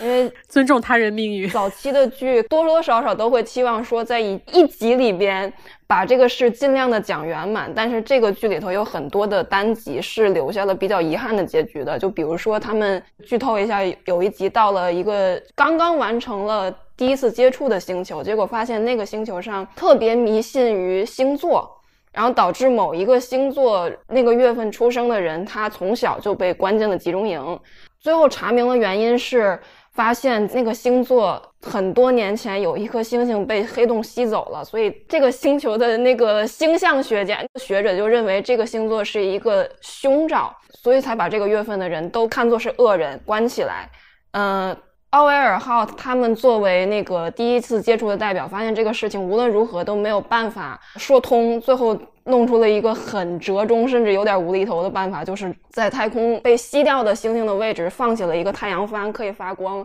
哎，Q 到了，又是太阳帆。对，就放了一个会发光的东西，但是这个会发光的东西早晚会被人发现有问题嘛，所以实际上这个事情是没有一个完美的结局的。嗯，而且衣柜刚刚分享的这个单集，也让我想到《三体》游戏里会发生的情节。但是第三季很多人反映说，就是它的基调怎么变得那么的严肃？我觉得首先跟换平台有关。嗯，这个事情其实就跟之前《神烦警探》的第六季一样，因为第六季是就是整个剧当中唯一一个在其他的平台播出制作的一季嘛，所以那一季的画风特别不一样。但是从叙事层面上，它首先就挖了两个非常严肃的坑，一个是就是莫克兰人的那个系统性的性别歧视，一个是凯龙机器人对于星际联邦的入侵。这两个事情其实都是很恶性的事件，所以在这一季当中，他们会把这两个呃很严肃的事情，就是尽可能的说清楚，因此也占据了。第三季绝大多数很严肃的篇幅，嗯，最终的结果就是只有第七集是很像前两季一样那种一本正经胡说八道的感觉，是非常玩梗。因为它的主创 Seth MacFarlane 他是 Family Guy 的那个主创人员，对。所以他本身是非常非常擅长玩梗和喜剧方面的。然后当时我怀疑他第一季、第二季投资的时候，他拉赞助或者说他拉各种人也会跟他讲，就是说我们这部基调就是喜剧的话，他有可能会吸纳更多的成员去进这部剧里面。那你们作为两个星际迷航粉，你们觉得这部剧和呃 隔壁的隔壁的发现号啊这些新的衍生剧相比，就是品质怎么样？我觉得星际迷航这两年的新剧，发现号是最糟糕的一个，最糟糕的一个，就是他想就是用那种一季去讲完一个故事，但是这个故事吧，就好像只有一个框架一样，剩下时间都在水。等于说奥维尔号其实是近年的星际迷航里其实是最优秀的一个，对吧？但它又不是星际迷航，没有奥威尔号是最有星际迷航精神的当代科幻剧，就是它比星际迷航还正统，它里面的人文精神和科幻精神。哦，难怪我看到那个豆瓣的第一条热评就是说，它这部剧才是星际迷航的亲儿子，说隔壁的发现号就是不知道是哪儿来的一个诡异的串种。然后新世界的话，就是新剧里面算比较好的。但是我在翻译榜单的时候，发现娱乐周刊是一个非常奇怪的异类，就是它无差别的攻击了很多大 IP 的续作。但是我所谓的就是无差别攻击，是把所有的作品都骂了，只是说骂的程度不一样。然后他对新世界的评价就是，如果这样的一部剧，呃，也能成为大 IP 续作的标杆的话，那整个这个领域真的是出大问题了。然后至于皮卡德，因为也是一个异类，在《星际迷航》里面，它本质上是下一代那个衍生剧里边，不限于下一代哈，就反正主要是下一代那一部剧里边几个老人家的养老剧，就是养老剧，你注注水，我觉得就无所谓的。然后这部剧集之所以它是一个最具星际迷航精神，就何谓星际迷航精神呢？就是在我们的星际迷航原初，就是六十年代最早的时候，它里面有一集，它就是讲就探索到一个新的星球上，然后那个星球上呢有两种人，一种人呢是左边脸黑，右边脸白，另外一个种族的人呢是左边脸白，右边脸黑，这两个种族的人。互相歧视彼此，然后它其实就非常呼应了，就是当时的美国种族问题这个样子。然后这部剧里面呢，就你刚刚提到的那个星球叫什么来着？就是那个女对女性歧视的星球，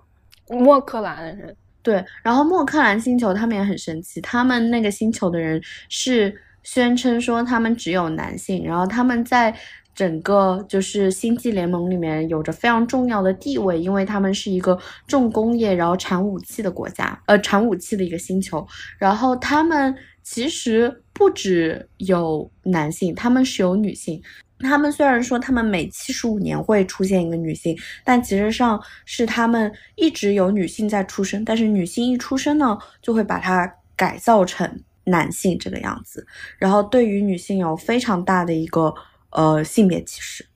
所以它其实也是就是我们一直在讲，就是说有很多文学作品是借古讽今啊，然后像《星际迷航》和。那个我们现在看的《奥威尔号》这两部剧，其实差不多是，呃，借未来讽今，就是有那种感觉在。而且这个故事里头，他还给莫克兰人设置了一个完全的对立面，因为莫克兰人他作为一个重要的联盟成员，像你刚才说的那些原因，所以他经常会在这个就是性别歧视这个问题上。把就是个体的人权问题和错综复杂的外交绑在一起，对，是没错。但是到了就是刚才我说的一本正经胡说八道的那个三零七，出现了一个女性统治的星球，那边的女性掌权者觉得说以前的男人总把各种冲突搞得特别的复杂，所以他他们把一切的外交政治都。极其的简单化，就是啊，女人掌权就可以了。嗯嗯，但实际上这样的一个政治体系也不是一个理想的呃性别环境。对，然后这部剧里面他一直在讨论，就是说各个政体、各个各个人权方面啊，然后探索方面啊，就包括他非常多的在讨论一个民主的课题，就是他在里面有一集里面，他们飞到了一个新的星球上，那个星球长得跟地球简直就是一模一样，但是它更加接近于就是我们九十年代。到零零年左右的一个地球，然后在在这个地球上呢，就所有的人身上都佩戴着一个徽章，然后这个徽章上呢有两个按钮，一个绿色的向上的按钮和一个红色下降的按钮，点赞和点彩。对，然后你每个人跟人之间交流，比如说，呃，衣柜你好好看，然后衣柜就会给我点个赞。然后，比如我跟图钉老师说：“图钉老师，你的猫太丑了。”然后图钉老师就给我点了一个彩。然后就是它是一个这样的机制。如果你一个人你的彩的数量达到一定极限的话，你的整个人就要送去改造，你的大脑要送去改造。但是因为当时的科技是有问题的，所以你基本上被改造过以后，你就是一个植物人的状态。所以他就在讨论，就是说，在这样一个情况下，在一个好像是好的又非常民主的情况下，那这件事情是不是对的？黑镜里是不是有一集是给人打分的？这个设定是有一点相似，对，差不多的一个机制。但是那一个故事结尾就是平均分到了零分的那些人反而获得了一个系统性的自由。对，然后你刚刚说到这部剧就是借古讽今嘛，就是科幻和现实结合的这个点，其实和那个真相捕捉也有点像嘛。然后昨天，呃，衣柜好像看到第三季的某一集的时候，然后分享了一个片段在群里，正好是和真相捕捉里是一模一样那一段，就是我刚 Q 衣柜，衣柜没有听到那一段。对，那个是一个跟星际联盟敌对的星球，他们正在进行选举，然后两方都在用 Deepfake 技术给对方造谣。哦，对了，那个就是再补充一个，就是我觉得这个戏的衍生漫画也很有梗，就是我在补剧的同时也在看他的漫画，因为量很少，就很方便看完。然后发现里边，呃，第二季倒数两集中间其实有一个填缝漫画，里边出现了一个人物，他以《异形》里边雷普利的形象为原型的，然后结果到了第三季里边，真的出现了一季。呃，致敬异形的单集，然后我当时就在科幻群里说，嗯，这一集最大的遗憾就是这个雷普利舰长没有出现。此时应该非常自然的转到异星灾变了。这部剧，这部剧。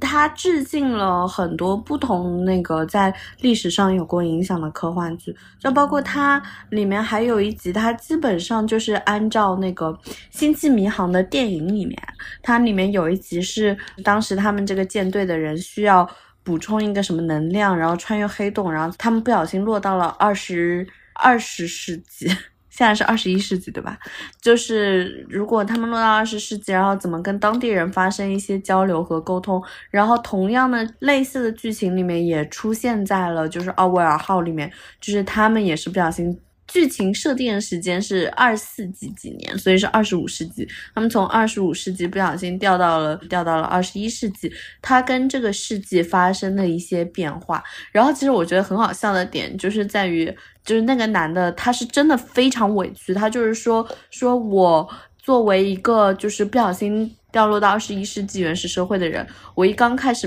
没吃的，然后所以我只能在森林里射杀动物。然后你知道我这样的行为是什么吗？我是连环杀手。他的之所以这样讲，是因为在未来的世界里面，在二四几几年的人类里面，杀任何动物都会被认为是一个 murder 的行为，是一个谋杀的行为。这是我们完全意想不到的。就是他比较意想得到的点，就是他说二四几几年的时候，他们不用金钱的，他们是用一个叫名誉的东西在进行交互。这样的话，就是你可以理解吗？就我们也一直在幻想嘛，如果有一天货币能取消，那人类社会会怎么样？不过他们不猎杀动物，这个本身跟基础设定也有关系嘛，因为当时他们吃的东西就可以用那种食物复制机来进行了，就类似于 3D 打印的技术。对对对对对，粒子重塑可以相当于是直接吃人造肉了。对，我们现在其实也可以吃人造肉，希望以后的科技能够发达至此吧。毕竟在《浩瀚苍穹》里面，其实也出现了 3D 打印食物的画面，然后它那个 3D 打印食物好像就非常难吃，让人对未来不抱太大希望。他甚至把这个 3D 打印的一个我认为是槽点的东西都保留了，就是他们是连餐具一起打印出来的。三 D 打印这个技术现在好多剧里都有应用啊！我我之前看那个《夏日重现》那个动画片里，嗯，就连那个反派他都是三 D 打印出来的。然后我们接下来可以非常自然的往下顺。好，我们接下来接什么来着？是不是九号密室啊？我们刚刚说到，这是一部呃科幻和现实接轨的一个借古讽今的一部剧。那么还有一部剧和这个主题也是非常相似的。啊，我觉得《九号密室》居然已经出到第七季了，特别不容易。因为其实这种单元剧的创作是挺容易疲惫的，但是 Re Steve 他们团队能够一直保持这么好的一个创作的状态，我觉得是非常难得的。据说好像《九号密室》也要完结了，《九号密室》不应该就是出九季吗？这个作为一个单元剧集的话，你也没有必要每一集都看，或者按顺序看，你挑着自己想看的。评价比较好的那些单集去看就可以了，但是七零幺还是要看的。对，第一集 Merrily Merrily，尤其是作为粉丝来说是肯定必须要看的啊，因为这一集是呃绅士联盟三人组多年之后的再一次的荧幕合体，粉丝是看到麦哥出现肯定是非常振奋人心的。而且这一集是九号密室的七季以来唯一的一个室外的场景，反正就是有很多各方面的创新吧，包括它讲的是一个非常非常呃温暖的故事。你每一个以为会反转的地方，它都没有反转，这可能就是这一季最大的一个反转。然后这一季我另外比较喜欢的两个单集，一个是第三集的《九命猫》，它是好几层的故事嵌套在一起嘛，用了一种非常经典的叙事轨迹啊，一层一层的打破现实和虚构创作的边界。虽然是挺老套的吧，我觉得，但是有他们的巧思在，然后故事也有往上翻好几番。然后由于单元剧它其实每一集都是依赖一个小的 trick 来成立的，所以我就不想要做过多的剧透吧，可以大家可以自己去看。然后第六集《聪明的猫头鹰》也是这一季最暗黑的一集吧，和儿童性侵这个主题有关。然后这一集的动画片是它的亮点，它其实是模仿了七十年代呃一些儿童公益片的一些风格，它的画风和台词非常的诡异。然后我看了幕后故事。说这个动画制作人也非常厉害，他就想了很多的办法，让这个动画片看起来乍一看好像没有什么毛病，但是越看越不舒服。比如他的头身位置其实是有一点点错位的，让你觉得好像想到一些被肢解的人。大家可以自己去看。然后包括还有第二集 Mr. King，他也是致敬了被致敬了无数遍的经典写典电影《柳条人》。然后其他的也。不多展开了吧，因为我们之前也是为《九号密室》的第七季，呃，专门录制了一期播客，每一集都有详细的剧情分析，还有一些彩蛋和幕后故事，啊，建议大家可以去听这期播客。好，另外呢，就是，嗯，因为呃，Risk Steve、呃，Jeremy 他们三个。这个团队，他们的创作其实是一直都很旺盛的。就如果你们很喜欢这种风格，或者是喜欢这两个主创呃这两个主演的表演，我想再次再次再次向大家推荐，疯狂的推荐《绅士联盟》和。《封城记》这两部老剧，我觉得这两部剧确实是可以代表他们巅峰时期的创作能力吧，也是我心中黑色喜剧的天花板。OK，啊，这十部我们十部最为推荐的剧是不是已经都推荐完了？嗯，好，剩下可以再漫谈一些今年啊，二零二二年已经完结的非常受到大家关注的一些很重要的剧，包括一些呃烂尾的剧，都可以小小吐槽一下。啊，那就首先开始啊，反正我我觉得应该是我和悠悠认为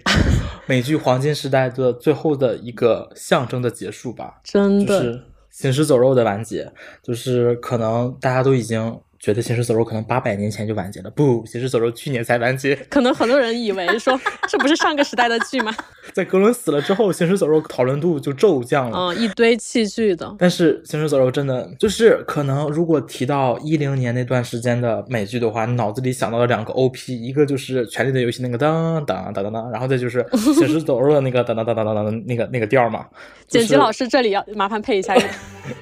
但是《行尸走肉》真的是，我觉得二零二二年我我看过所有完结剧当中，它是完结的比较 OK 的一部剧的。我真的哭了，因为我的漫画是在很早之前就已经看完了嘛，因为我知道漫画的结局。虽然说《行尸走肉》的剧集和漫画已经八百年前就开始完全分道扬镳了，但是我还是很期待剧集的结束会是怎么样的，因为。它真的到后来，作为一个群像剧，每一个角色的结局，它如果写不好的话，都会呃会有一种很大的遗憾。所以说，当时很期待，也很担心它的结局会崩掉。但是没有想到，其实他的那个结局既在意料之中吧，又又有一点点小意外，因为没有想到。不能说烂尾，不能说烂尾，因为他还衍生出来了三个新剧的衍生剧嘛。是，我觉得对于一个十一季的剧来说，就是能做到这个样子非常难，因为它还是个群像剧嘛。对对对，就我开头也说过，就是陪伴我最久的美剧就这部剧，它我是我和图丁应该是都是倾注了非常非常多的私人情感在里面。啊，包括十一期看下来，我们非常喜欢的老人死了一批又一批，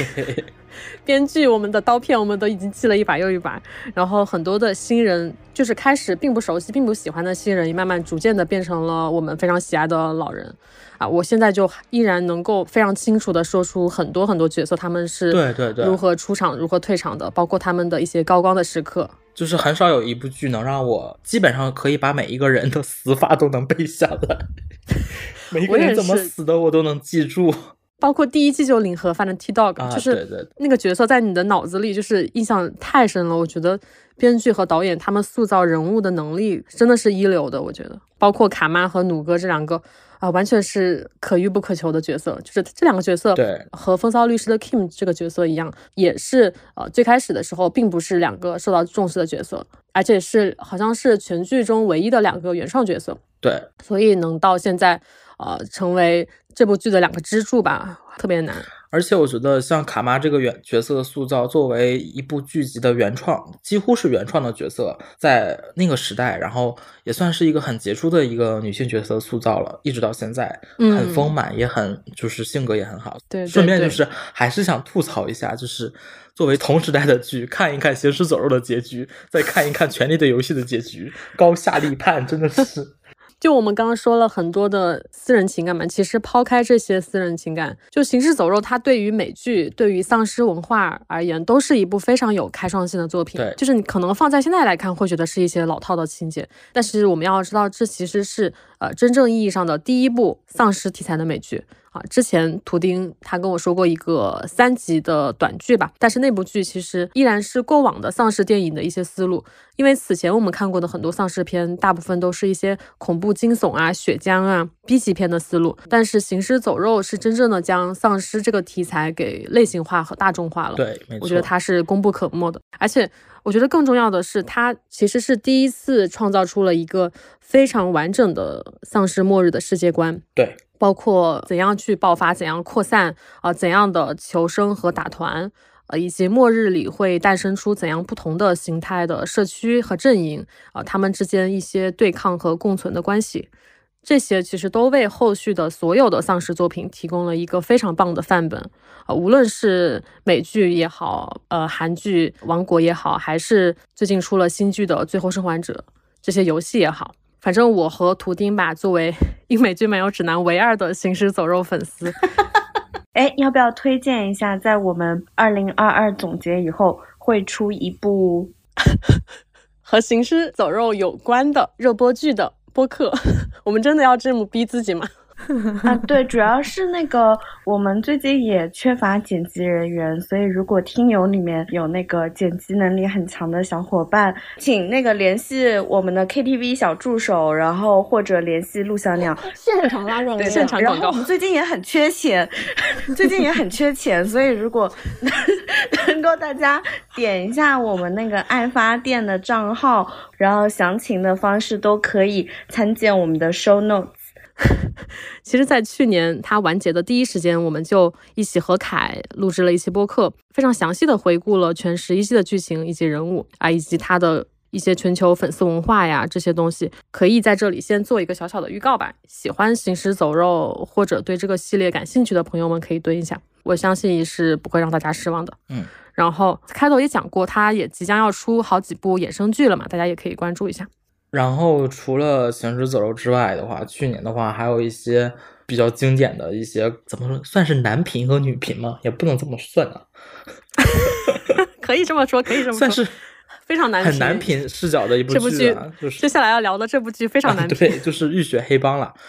杰克苏非常杰。但《浴血黑帮》的完结，我都有点就是想不起来，它居然是去年才完结的了。呃，但是《浴血黑帮》的话，大家如果感兴趣的话，简单来说就是一个人疯狂的打打杀杀，然后拉后宫的这么一个故事。疯狂的打桩。呃，但是他的确男性凝视的感觉比较重吧。嗯，里面的一些女性角色啊，我我个人觉得是都挺对，这是一个非常非常直男荷尔蒙爆炸的一个。而且你如果想看那种很带很带有爽感的《浴血黑帮》，也很适合。就你，如果你很喜欢那种很正统、很硬的。呃，家族黑帮片也可以看。它作为一个时代剧，确实是把一些，呃，背景应该是上世纪二三十年代的时候吧，英国经济大萧条的那个呃历史文化阶段，它确实有一些亮点，比如说像是呃工人运动、布尔什维克，还有爱尔兰共和军，还有自由党政府这些，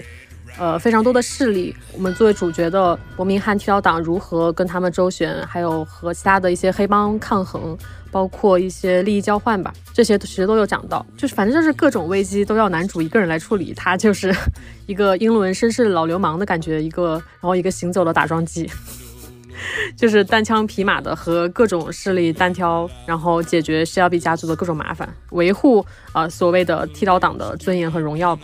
哎，反正看这几季就感觉每一季都是在填坑，填各种坑。就感觉他比英国首相还难，但是你不得不否认的话，《浴血黑帮》它的制作还是很好的，不管它的时代感的制作，还是对对还是还是音乐或者是服装上的搭配，都很有那种质感。所以说，包括颜值。其实这部剧的话，其实你当做一个小型电影去看的话，也是不为过的，因为它整体的观感还是很爽、很爽快的。对，就是如果你非常喜欢看。那种西服把肌肉撑到爆炸的那种场面，还有各种骑马呀、吸圈啊，很优雅的吐着烟圈，还有各种滚床单的这种情节，就是反正如果你很喜欢看这些东西，还有这种很古典的直男耍帅的把戏，那么《浴血黑帮》肯定是能满足你的。包括还有 Gillian Murphy。还有汤姆哈迪这些男神也是管够的。那说完这个偏直男一点的的话，那可能就是接下来就是相对于女权一点的比较严肃的一个议题吧，就是使女的故事。使女的故事在接下来好像下一季的话也要步入完结。去年播出的是第五季，如果我没有记错的话。大家如果对使女的故事感兴趣，应该都是在它刚播出的第一季的时候，它的热度。应该是暂时是没有其他一些剧情类的剧集能比过它的。是，好像使你的故事也是第一次让大家觉得哇，呼噜是可以冲击一下刘梅的，创作出这么厉害的。对对，就觉得哇，刘梅可能不只是只有网飞了，然后呼噜也是可以的。对对对，但是没有想到这么一部剧，呼噜打算吃一辈子，真的。真的就感觉他们要指着这个剧吃一辈子了。但是是你的故事到第五季的时候，这个剧情发展的话，可能对于有些人来说，包括我啊，我会觉得它有一点点乏味了，也不能说是嗯乏味，就是有一点点审美疲劳了。因为这部剧它的原著是在第一季结束就已经结束了的。呃当然我，我不否认它的第一季真的很好，就是各方面的好。但是到后来的话，特别是从女主从那个吉列国跑到加拿大之后，呃，这个剧情就是有一点点。就还是那些事情反来覆去的来演，没有一些嗯新鲜的，嗯特别是女主这个人设也没有那么那么的新鲜，反而是那个夫人的那个角色，我是觉得是很有看点的。哎，夫人在第五季发生了什么事情？夫人这个角色，其实后面几季她一直她的剧情是有点连着的，就是她从一个主教夫人，对他最开始，他其实是为激烈国想出了这个非常反人性的这个律法嘛。就是我们抛开三观来讲，他其实是一个非常有能力、非常有领导力的一个角色，比他身边的那些男人都要更加出色在工作上。但是他不管是在工作上还是在生活中，都是受到了持续的打压。然后后面几季其实有一直讲到她的这种被不理解、被她的那个没有什么用的丈夫打压的过程，并且呃，她完成了一个角色身份角色上的转换，就是变成了一个母亲。然后他后面几集其实都是围绕他母亲的这个角色来讲，他和女主怎样就是从敌对的关系变成了一种相互共情的关系，甚至是互相帮助。对，其实我理解他到后面其实是哎有一种被自我赋予的母职精神给绑架了，因为那个那个他的孩子其实也并不是他自己亲生的孩子嘛。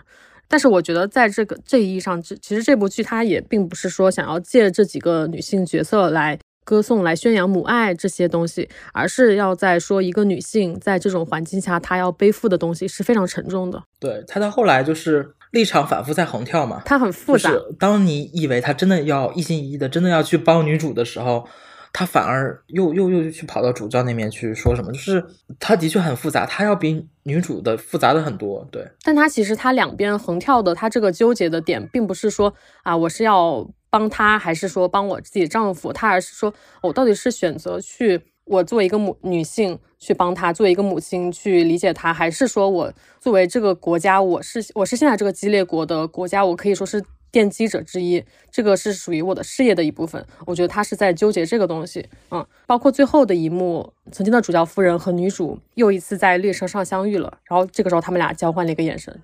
这个时候他俩是真正的站在了一个统一的战线，我是很受感动的这一幕。所以说对《侍女的故事》的这个结局，接下来下一季应该就是完结了。完结季的这个结局，我还是比较期待的，看他到底是想写一个 H E 的，还是想写一个 B E 的结局。因为毕竟在第五季到后来的话，已经不仅仅是只有激烈国了，就是各个地方都已经开始不是那么安全了。像加拿大也开始沦陷了。哎，呃，关于使女的故事，其实我们每次想说要大夸特夸的时候，就都会有点收着，因为就是它最后的几季原创剧情其实是有一点没收住的地方。包括像图丁刚刚说的，它在剧情上你会觉得审美疲劳，因为它有很多情节上有感觉是在同一反复，然后就不断的上升，不断循环，就好像在看一个 sketch，然后就不断往上翻，但是其实是同一个东西，就这种感觉。只是说他从曾经是一个单打独斗的一个反抗者，最后变成了一个类似革命军领袖的这么一个角色。但是我还是得先抑后扬，就是最后还是得夸这部剧，因为这部剧其实算是近年女性主义题材剧的一个开端，我觉得可以理解为它是开端的这一批的。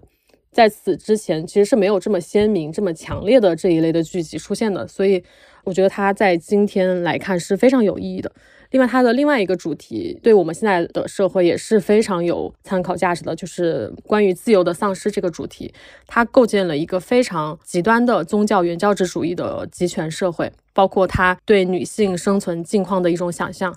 呃，应该说其实并不是想象，而是一种描述吧。因为呃，原作的作者玛格丽特·阿特伍德他自己也说，他从来不写没有发生的事情。然后另外一个英国作家就是呃，写《橘子不是唯一的水果》那位作家珍妮特，他说。呃，《使女的故事这》这部作品也是要提醒我们去关注那些正在发生的事情，而不是说它并没有发生。然后我当时我以前在那个 YouTube 上刷到了一条齐泽克他发的一个视频啊、他批评就是《使女的故事》这部作品，说它有一种不合时宜的怀旧吧，就是先去想象自由主义已经在这个当下的世界里丧失了，然后再进行怀旧。因为我不懂齐泽克他的哲学，也不齐齐泽克的问题是在于他没有子宫，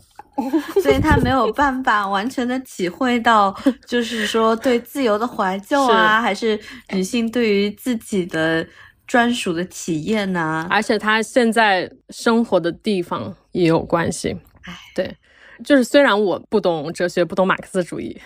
就是反正我也不想从这方面去给他做过多的解读吧。但是我印象很深的是，但齐泽克的这条视频的下面有一条评论说：“我在伊朗，我现在就正在经历这些。”所以你说的这些其实并不是说对一个并不存在的东西的一个怀旧啊，就像《使女的故事》第五季的结尾，像图丁刚刚说到的，他已经从激烈国已经蔓延到全世界各地了，发展到了加拿大，就是整个世界都已经开始开倒车了。这么一个大环境，然后丈夫当时说啊，加拿大应该不会沦陷吧？然后女主当时的回答让我印象非常深，她说这里啊、美利坚共和国，它也曾经不是激烈国，直到它变成了激烈国。反正这句话就是让我的特别有感触，然后就想到了那条呃伊朗人的那条评论，我觉得这句话也是这部剧的意义所在吧。对，刚才回想了一下《使女的故事》，当时播的那个契机的话，和他同时出圈的还有另一部就是《麦瑟尔夫人》嘛，他们两个都是呃，嗯就是作为一部女权意识很强烈的一部剧，然后在国内和国外，特别是在国内，我很少看到一部这么强烈的剧，然后在国内出圈，就是所以说我觉得也算是开启了国内一部分人的一些思想吧。嗯，所以说，我觉得它的这个象征意义还是很强的啊。其实明书也有一点，嗯但是可能没有明书没有像使女和麦瑟尔那么爆，然后使女更偏严肃一点。那说完这种比较严肃的，我们说一些温馨的吧。对，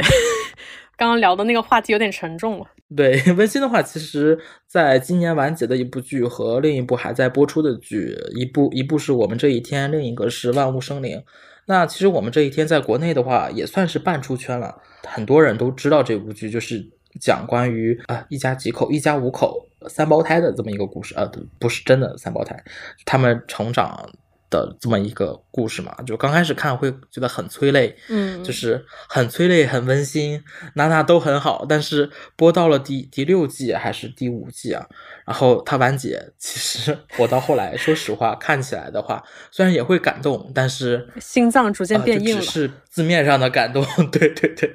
不会太那个什么。相反，万物生灵的话，它是属于更乡村治愈一点，因为它讲的是关于呃一个兽医的故事，他在一个小乡村去给兽医看病治疗，或者是和乡村里面生活的这些老百姓他们之间的这么一些故事，就是更田园一点。所以说，如果你是想看都市温馨、关于家庭温馨的话，可能就是我们这一天；但如果你想跳脱出城市的喧嚣的话，你想去看一些田园风光的话，可能更推荐一下《万物生灵》。那这两部剧都是属于那种茶余饭后的话，大家坐下来一起去看一看。但我们这一天可能 更容易让你哭出来，如果你的泪点比较低的话的。对万物生灵就是纯但是哭出来，其实也是一种放松，一种发泄。然后，如果你让我，其其实现在去回想他们这一家人的这些呃家长里短，又是家长里短对，我其实回忆不上来什么，但是这就记不住了呃，这部剧在我心中留下的一个印象就是它的拍摄手法是很特别的，尤其是它的开篇的时候，对，其实它是先讲不同的人物，每个人他自己身上发生的故事，他没有去呃提前揭示他们之间的关系，并且他是分成好几条不同的时间线的。然后可能到结尾的时候，哦，你才知道哦，原来他们是一家人，原来这三个人是他们收养的孩子，就他会把这层关系逐渐的揭示出来。然后他后面的拍摄手法其实很多也是用了一些这些技巧在里面，对对对对所以你其实是很容易受到感动的。哎，我觉得很难有人可以在他面前就是就是不哭的吧，总有几集是能戳到你的。对嗯。然后《万物有灵且美》呢，它其实是改编自呃英国的作家吉米哈利的一本书，叫做《万物有灵且美》。这本书其实是呃，据说是动物行为学的开山祖师啊。因为我对动物行为学并不是很了解，但是从这部剧，它确实是就它除了很温馨、很治愈之外，就你能看到它的主角是动物。你能看到很多很多动物，它不仅是它受伤了吧，就是很多是我们人类以为它受伤的，但它其实和我们想象中的是不一样的。它会去通过这个兽医去看病，给动物看病的这个过程，然后去展示的是一些动物不为人知的一些点吧，然后展现人和动物之间的一些关系啊，以及人和人之间的关系。但是它这里的呃人和人的关系是非常简单的，没有任何的勾心斗角。呃，可能最多只是一开始的看互相看不顺眼，但是马上就变成了很融洽的关系啊，所以就怎么说这两部剧非常适合，非常适合什么呢？非常适合合家欢吧，非常适合和 和爸妈一起看。又是和爸妈一起看。合家欢，合家欢。这个是真正的合家欢。那说完这些，怎么说呢？相对来说，大家比较推荐，然后优点比较多的，也不能说优点比较多吧，就是我们比较喜欢的剧，然后说一些比较我们觉得比较惋惜的，或者是令人生气的完结剧的吧。可惜，首先先说比较生气的就是杀死义夫了。I had to kill. I'm really sorry. I had to do. Gotta go on my own. 杀死义夫这个，我们当时在爱美的时候就已经骂过他了，然后就具体我就不想说了，因为这个剧其实我感觉各方面的原因导致了它后续的剧情展开不太尽如人意。就是呃，首先是核心编剧菲比他的离开，然后他后面的剧情明显就会赶不上前面的剧情。再一个就是最令大家生气甚至不解的是，史诗级的结尾，突然的 B E，甚至有些人说这不是 B E，而是 S S E，就是那个 shit ending，就是，哎呀，就是不知道说什么。为什么拉拉一定要 BE 呀、为什么我磕的所有的拉拉都是 BE？国外的编剧是为什么就是这么享受啊去拆散一对拉拉的感觉吗？谁知道呢？也许他们的想法异于常人吧。我当时看到这个结尾，我就想说，因为其实第一季的时候我并没有磕上这一对，啊，我是到后面才慢慢的磕上这一对，get 到他们的点，结果到最后又来这么一出，我就觉得很很伤我的感情，好像在玩儿观众一样。玩你，对，所以就哎呀，不理解。然后那个感情就蔓延到了疑犯追踪里，就是我们最最最喜欢的。那说到疑犯追踪的话，那就顺便说一下《西部世界》吧，因为 因为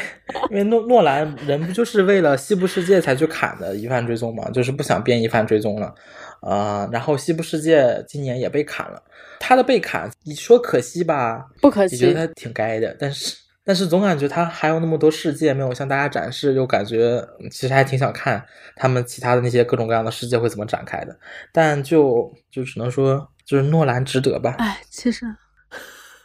其实在我心中，西部世界就完结在了第二季，就是走出西部世界之后，它在我心中就已经是另外一部剧了。对，可以这么说。其实他第一季给我带来的震撼更大一点，第二季算是一个延伸，到嗯第三季这种震撼就已经没有了，是是变成了一，个很普通的一个科幻题材了。对它前两季其实因为也是参考了那个原作电影的一些情节嘛，后面应该都是属于完全原创了。那今年不还砍了另一个比较遗憾的科幻剧，就是又有比较喜欢那个《异形在变》嘛？真的，这个之前之前我们还有大闸蟹一起录了播客嘛，啊，我说这一部剧就是我二零二二年的意难平，而且我认为它是比第一季更加吸引我了。就一方面我特别吃，我太吃雷德利·斯科特他的美学风格了，他第二季继续延续了他那种很机械又很原始的冷暴力的感觉，创造了一个非常吸引我的世界观。更加吸引我的世界观，一个有未来科技的原始星球，包括它呃穿过地心相连的两个世界，呃，包括 maybe 是人类变异后的生物，还有呃有毒的海水，还有海里那些神秘的拥有感情的海怪，还有包括那条大家吐槽很多的。呃，飞天的八岐大蛇，其实它是有很多诡异的、非常诡异、非常猎奇的呃意象吧，但是都出现在这部剧里，都没有交代清楚啊。当然还有我非常喜欢的妈妈这个角色，她的笑叫，还有她杀人的时候喷射出的血网啊，这些都是我非常非常非常喜欢的场面。就是第二季的走向确实是有一点看不懂了，包括它关于宗教、关于圣经的一些隐喻，我都没有太看懂。但是它带给我的美学体验，我觉得确实是在美剧里是独一无二的。然后另外一点就是意难平的，就是 Marcus 这个角色啊，我真的认为这个角色是二零二二的所有美剧里最特别的存在。我之前也说过嘛，他其实从第一季到第二季，他经历了一个演变的过程。他最开始是一个伪信徒，假装，然后后面就变成了一个真信徒，然后之后又觉得自己是一个预言之子，然后接着变成一个传教领袖，变成一个神谕者，最后他又变成了全剧可能是最坚定的一个独神者。就当所有人都跟他反着来，变成了一个有信仰的人之后呢，他又反过来变成了一个独神者。然后我觉得这个转变真的太神奇了。然后我也很少会对一个角色就是，呃，一开始讨厌，后来慢慢喜欢的，就这个角色也是一个例外吧。嗯，啊，就这一切就戛然而止。是，就是你说它有没有缺点？它这个剧的 bug 确实非常多，包括它的一些节奏的问题啊，它很多挖了坑都没有填上，也是没有来得及填上吧。但是我还是就是很喜欢吧，我也非常希望雷德利·斯科特可以继续这个系列，找到一个可以接盘的流媒体。各位流媒体大佬，看看我们一心灾变吧。嗯，虽然目前来看希望已经不是很大了，但的确就是还是很遗憾。如果有可能的话，还是可以续的。哭哭。那今年还有一个比较，哎呀，值得遗憾的剧的话，就是《黑钱圣地》的完结。嗯，《黑钱圣地》其实在第二季的时候，之前我可以说是我觉得它是很好看的一部剧了，因为她的女性塑造实在是太令人感慨了，特别是温蒂的那个角色，我真的太喜欢温蒂了。我也是。她从之前的一个唯唯诺诺和比较事儿的这么一个出轨的一个母亲的形象，到后来变成独当一面，甚至洗钱大佬。对，然后就是整个心都黑掉了，就感觉好帅啊！我就特别喜欢看这种看似是小白兔，内心其实是大灰狼的这么一个角色，实在是太牛了。当时我甚至还说，呃，艾美奖如果最佳女主不给她的话，我真的会感觉到遗憾啊。当然最后也没有拿了，但是 但是她真的很好，包括她的那个女配，就是那个谁，就是已经拿了艾美两次的那个叫什么？茱莉亚，茱莉亚·加纳、啊，对对对，茱莉亚·加纳，她她的那个角色，他死掉了，然后也是，哎，他的死其实，在结局的完结是我不太能理解的一个趴，但是，嗯，又觉得好像就是挺挺遗憾的，就他的这个结局吧，你也不能说烂尾，就是比较平，没有你想象的那么激烈，或者是没有按你的走向去走，就感觉它就这么完结了。嗯，也没有烂到《权力的游戏》那种那种地。对，就是惊天骇俗的那种烂也没有，就是反而就平平无奇，感觉你整个人的这个兴奋点和高潮都已没吊起来了，然后就是突然一下就很平平的结束了，嗯，有一点看完的有一种无力感吧。它前两季的时候其实还是有一点热度的，但是因为前两年的热门美剧、高质量美剧又特别多，它就没有显得那么引人关注吧。但是如果，嗯、对，如果听众我觉得没有看过这部剧，非常强烈的推荐你可以补一补前两季，尤其是前两季啊，因为其实我最开始看前两季的时候，我觉得他的优秀，我当时对标的剧是《风骚律师》的，有那种感觉的哦。然后刚才又有说关于他没有热度这一点，我突然想到一个问题，可能是网飞这几年它放剧有一个很奇怪的现象，它会把一部剧拆成两部分放。呃，《怪奇物语》是这个样子的，嗯黑金圣地》我刚刚想一下也是这个样子的，包括今年之后要回归的《You》，就是那个你，也会是被拆成两部分放。我不太确定他的这个行为是在干嘛。就很多剧的话，其实像《怪奇物语》还好，它本身是一个偏偏偏青春一点的剧，它可能受众群体更广一些，所以说大家的那个热情会保持的久一点。但是像《黑钱圣地》，它可能就就吊观众那一下，你如果嗯上半季你放出来了之后，大家看完之后戛然而止了，很难会有人会提起精神继续去看，过个两三个月去看下一季。的确，所以说不太确定网飞这样做是干嘛，就觉得蛮奇怪的。但是它是好看的。对。OK，智子，你要说总结吗？我们已经完事儿了。好，刚刚那个呃，我们的图钉老师和我们的月月老师聊得非常快乐，我们差不多收一下尾。今天这一期录制就差不多要结束了，然后在结束的时候，那每个主播来讲句吉祥话，佑佑。啊，我都不知道祝大家什么，祝大家新一年不要被烂剧蒙蔽吧。不要像我一样执着于一些执着于国产剧，然后自己追的剧跪着也要看完，然后最后频频打脸这种。但是哦，今年看的这两部剧和智子老师一起看的这两部剧没有打脸，维持住了我的尊严。土丁老师，我的话，其实首先录的这天是元宵节，先祝大家元宵节快乐。虽然说可能没有什么用了，呃，然后就是二零二三年，希望希望欧美剧能振奋一点吧。就是感觉好像，呃，因为二二年的上半年，其实我是觉得，呃，它整体的态势还是很好的，特别是苹果推出了很多优秀的剧，包括后来的一些其他平台都有一些好剧的播出。但是二二年的下半年又颓回来了，所以说我希望二零二三年稍微精神一点吧。然后再就是希望大家二零二三年可以多多看剧。我就顺便再补充一下，因为呃，二二年有很多剧是新剧播出了第一季，然后他们续订的时间、回归的时间都定在了二零二三年。像喜剧的话，有《海盗旗升起》，有《某人某地》，然后剧情类的还有《熊家餐馆》，这些应该都已经确定了，在二零二三年会。回归，然后包含去年像《夜访吸血鬼》这样的一些新作品吸血鬼之后也都续订了嘛，所以对回归剧上我还是整体上是有一些期待的。总之到时候就尽量多看，然后边看边吐槽，也是挺不错的一个体验吧。嗯，最后二零二三年祝大家健康快乐、开心。对，开心是最重要的。然后我的话，我希望二零二三年我喜欢看的剧，像《奥威尔号》啊，然后像《为全人类》啊，然后能够在今年继续播出。也希望，嗯、在去年结束的《浩瀚苍穹》，我们今天也没怎么提。然后希望《浩瀚苍穹》在今年能有续订的消息。然后也希望能够有更多的剧像《傲骨之战》这样切合时事，然后并且呢能够给我们带来希望，因为毕竟希望是一个能让我们短暂脱离痛苦的一个很好的药丸。毕竟二零二二年是一个非常难熬的一年，那我们就希望在二零二三年能够看到更多的希望吧。大家身体健康，万事如意，该发大财发大财，该谈恋爱谈恋爱，哈。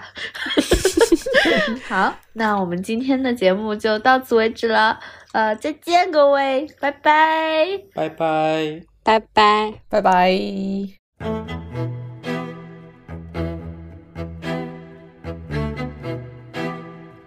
亲爱的听众朋友们，如果你喜欢本期合家欢节目，欢迎去苹果 Podcast 和 Spotify 上给我们用力打一个五星好评，或者去爱发电上打赏我们，支持我们的创作，谢谢。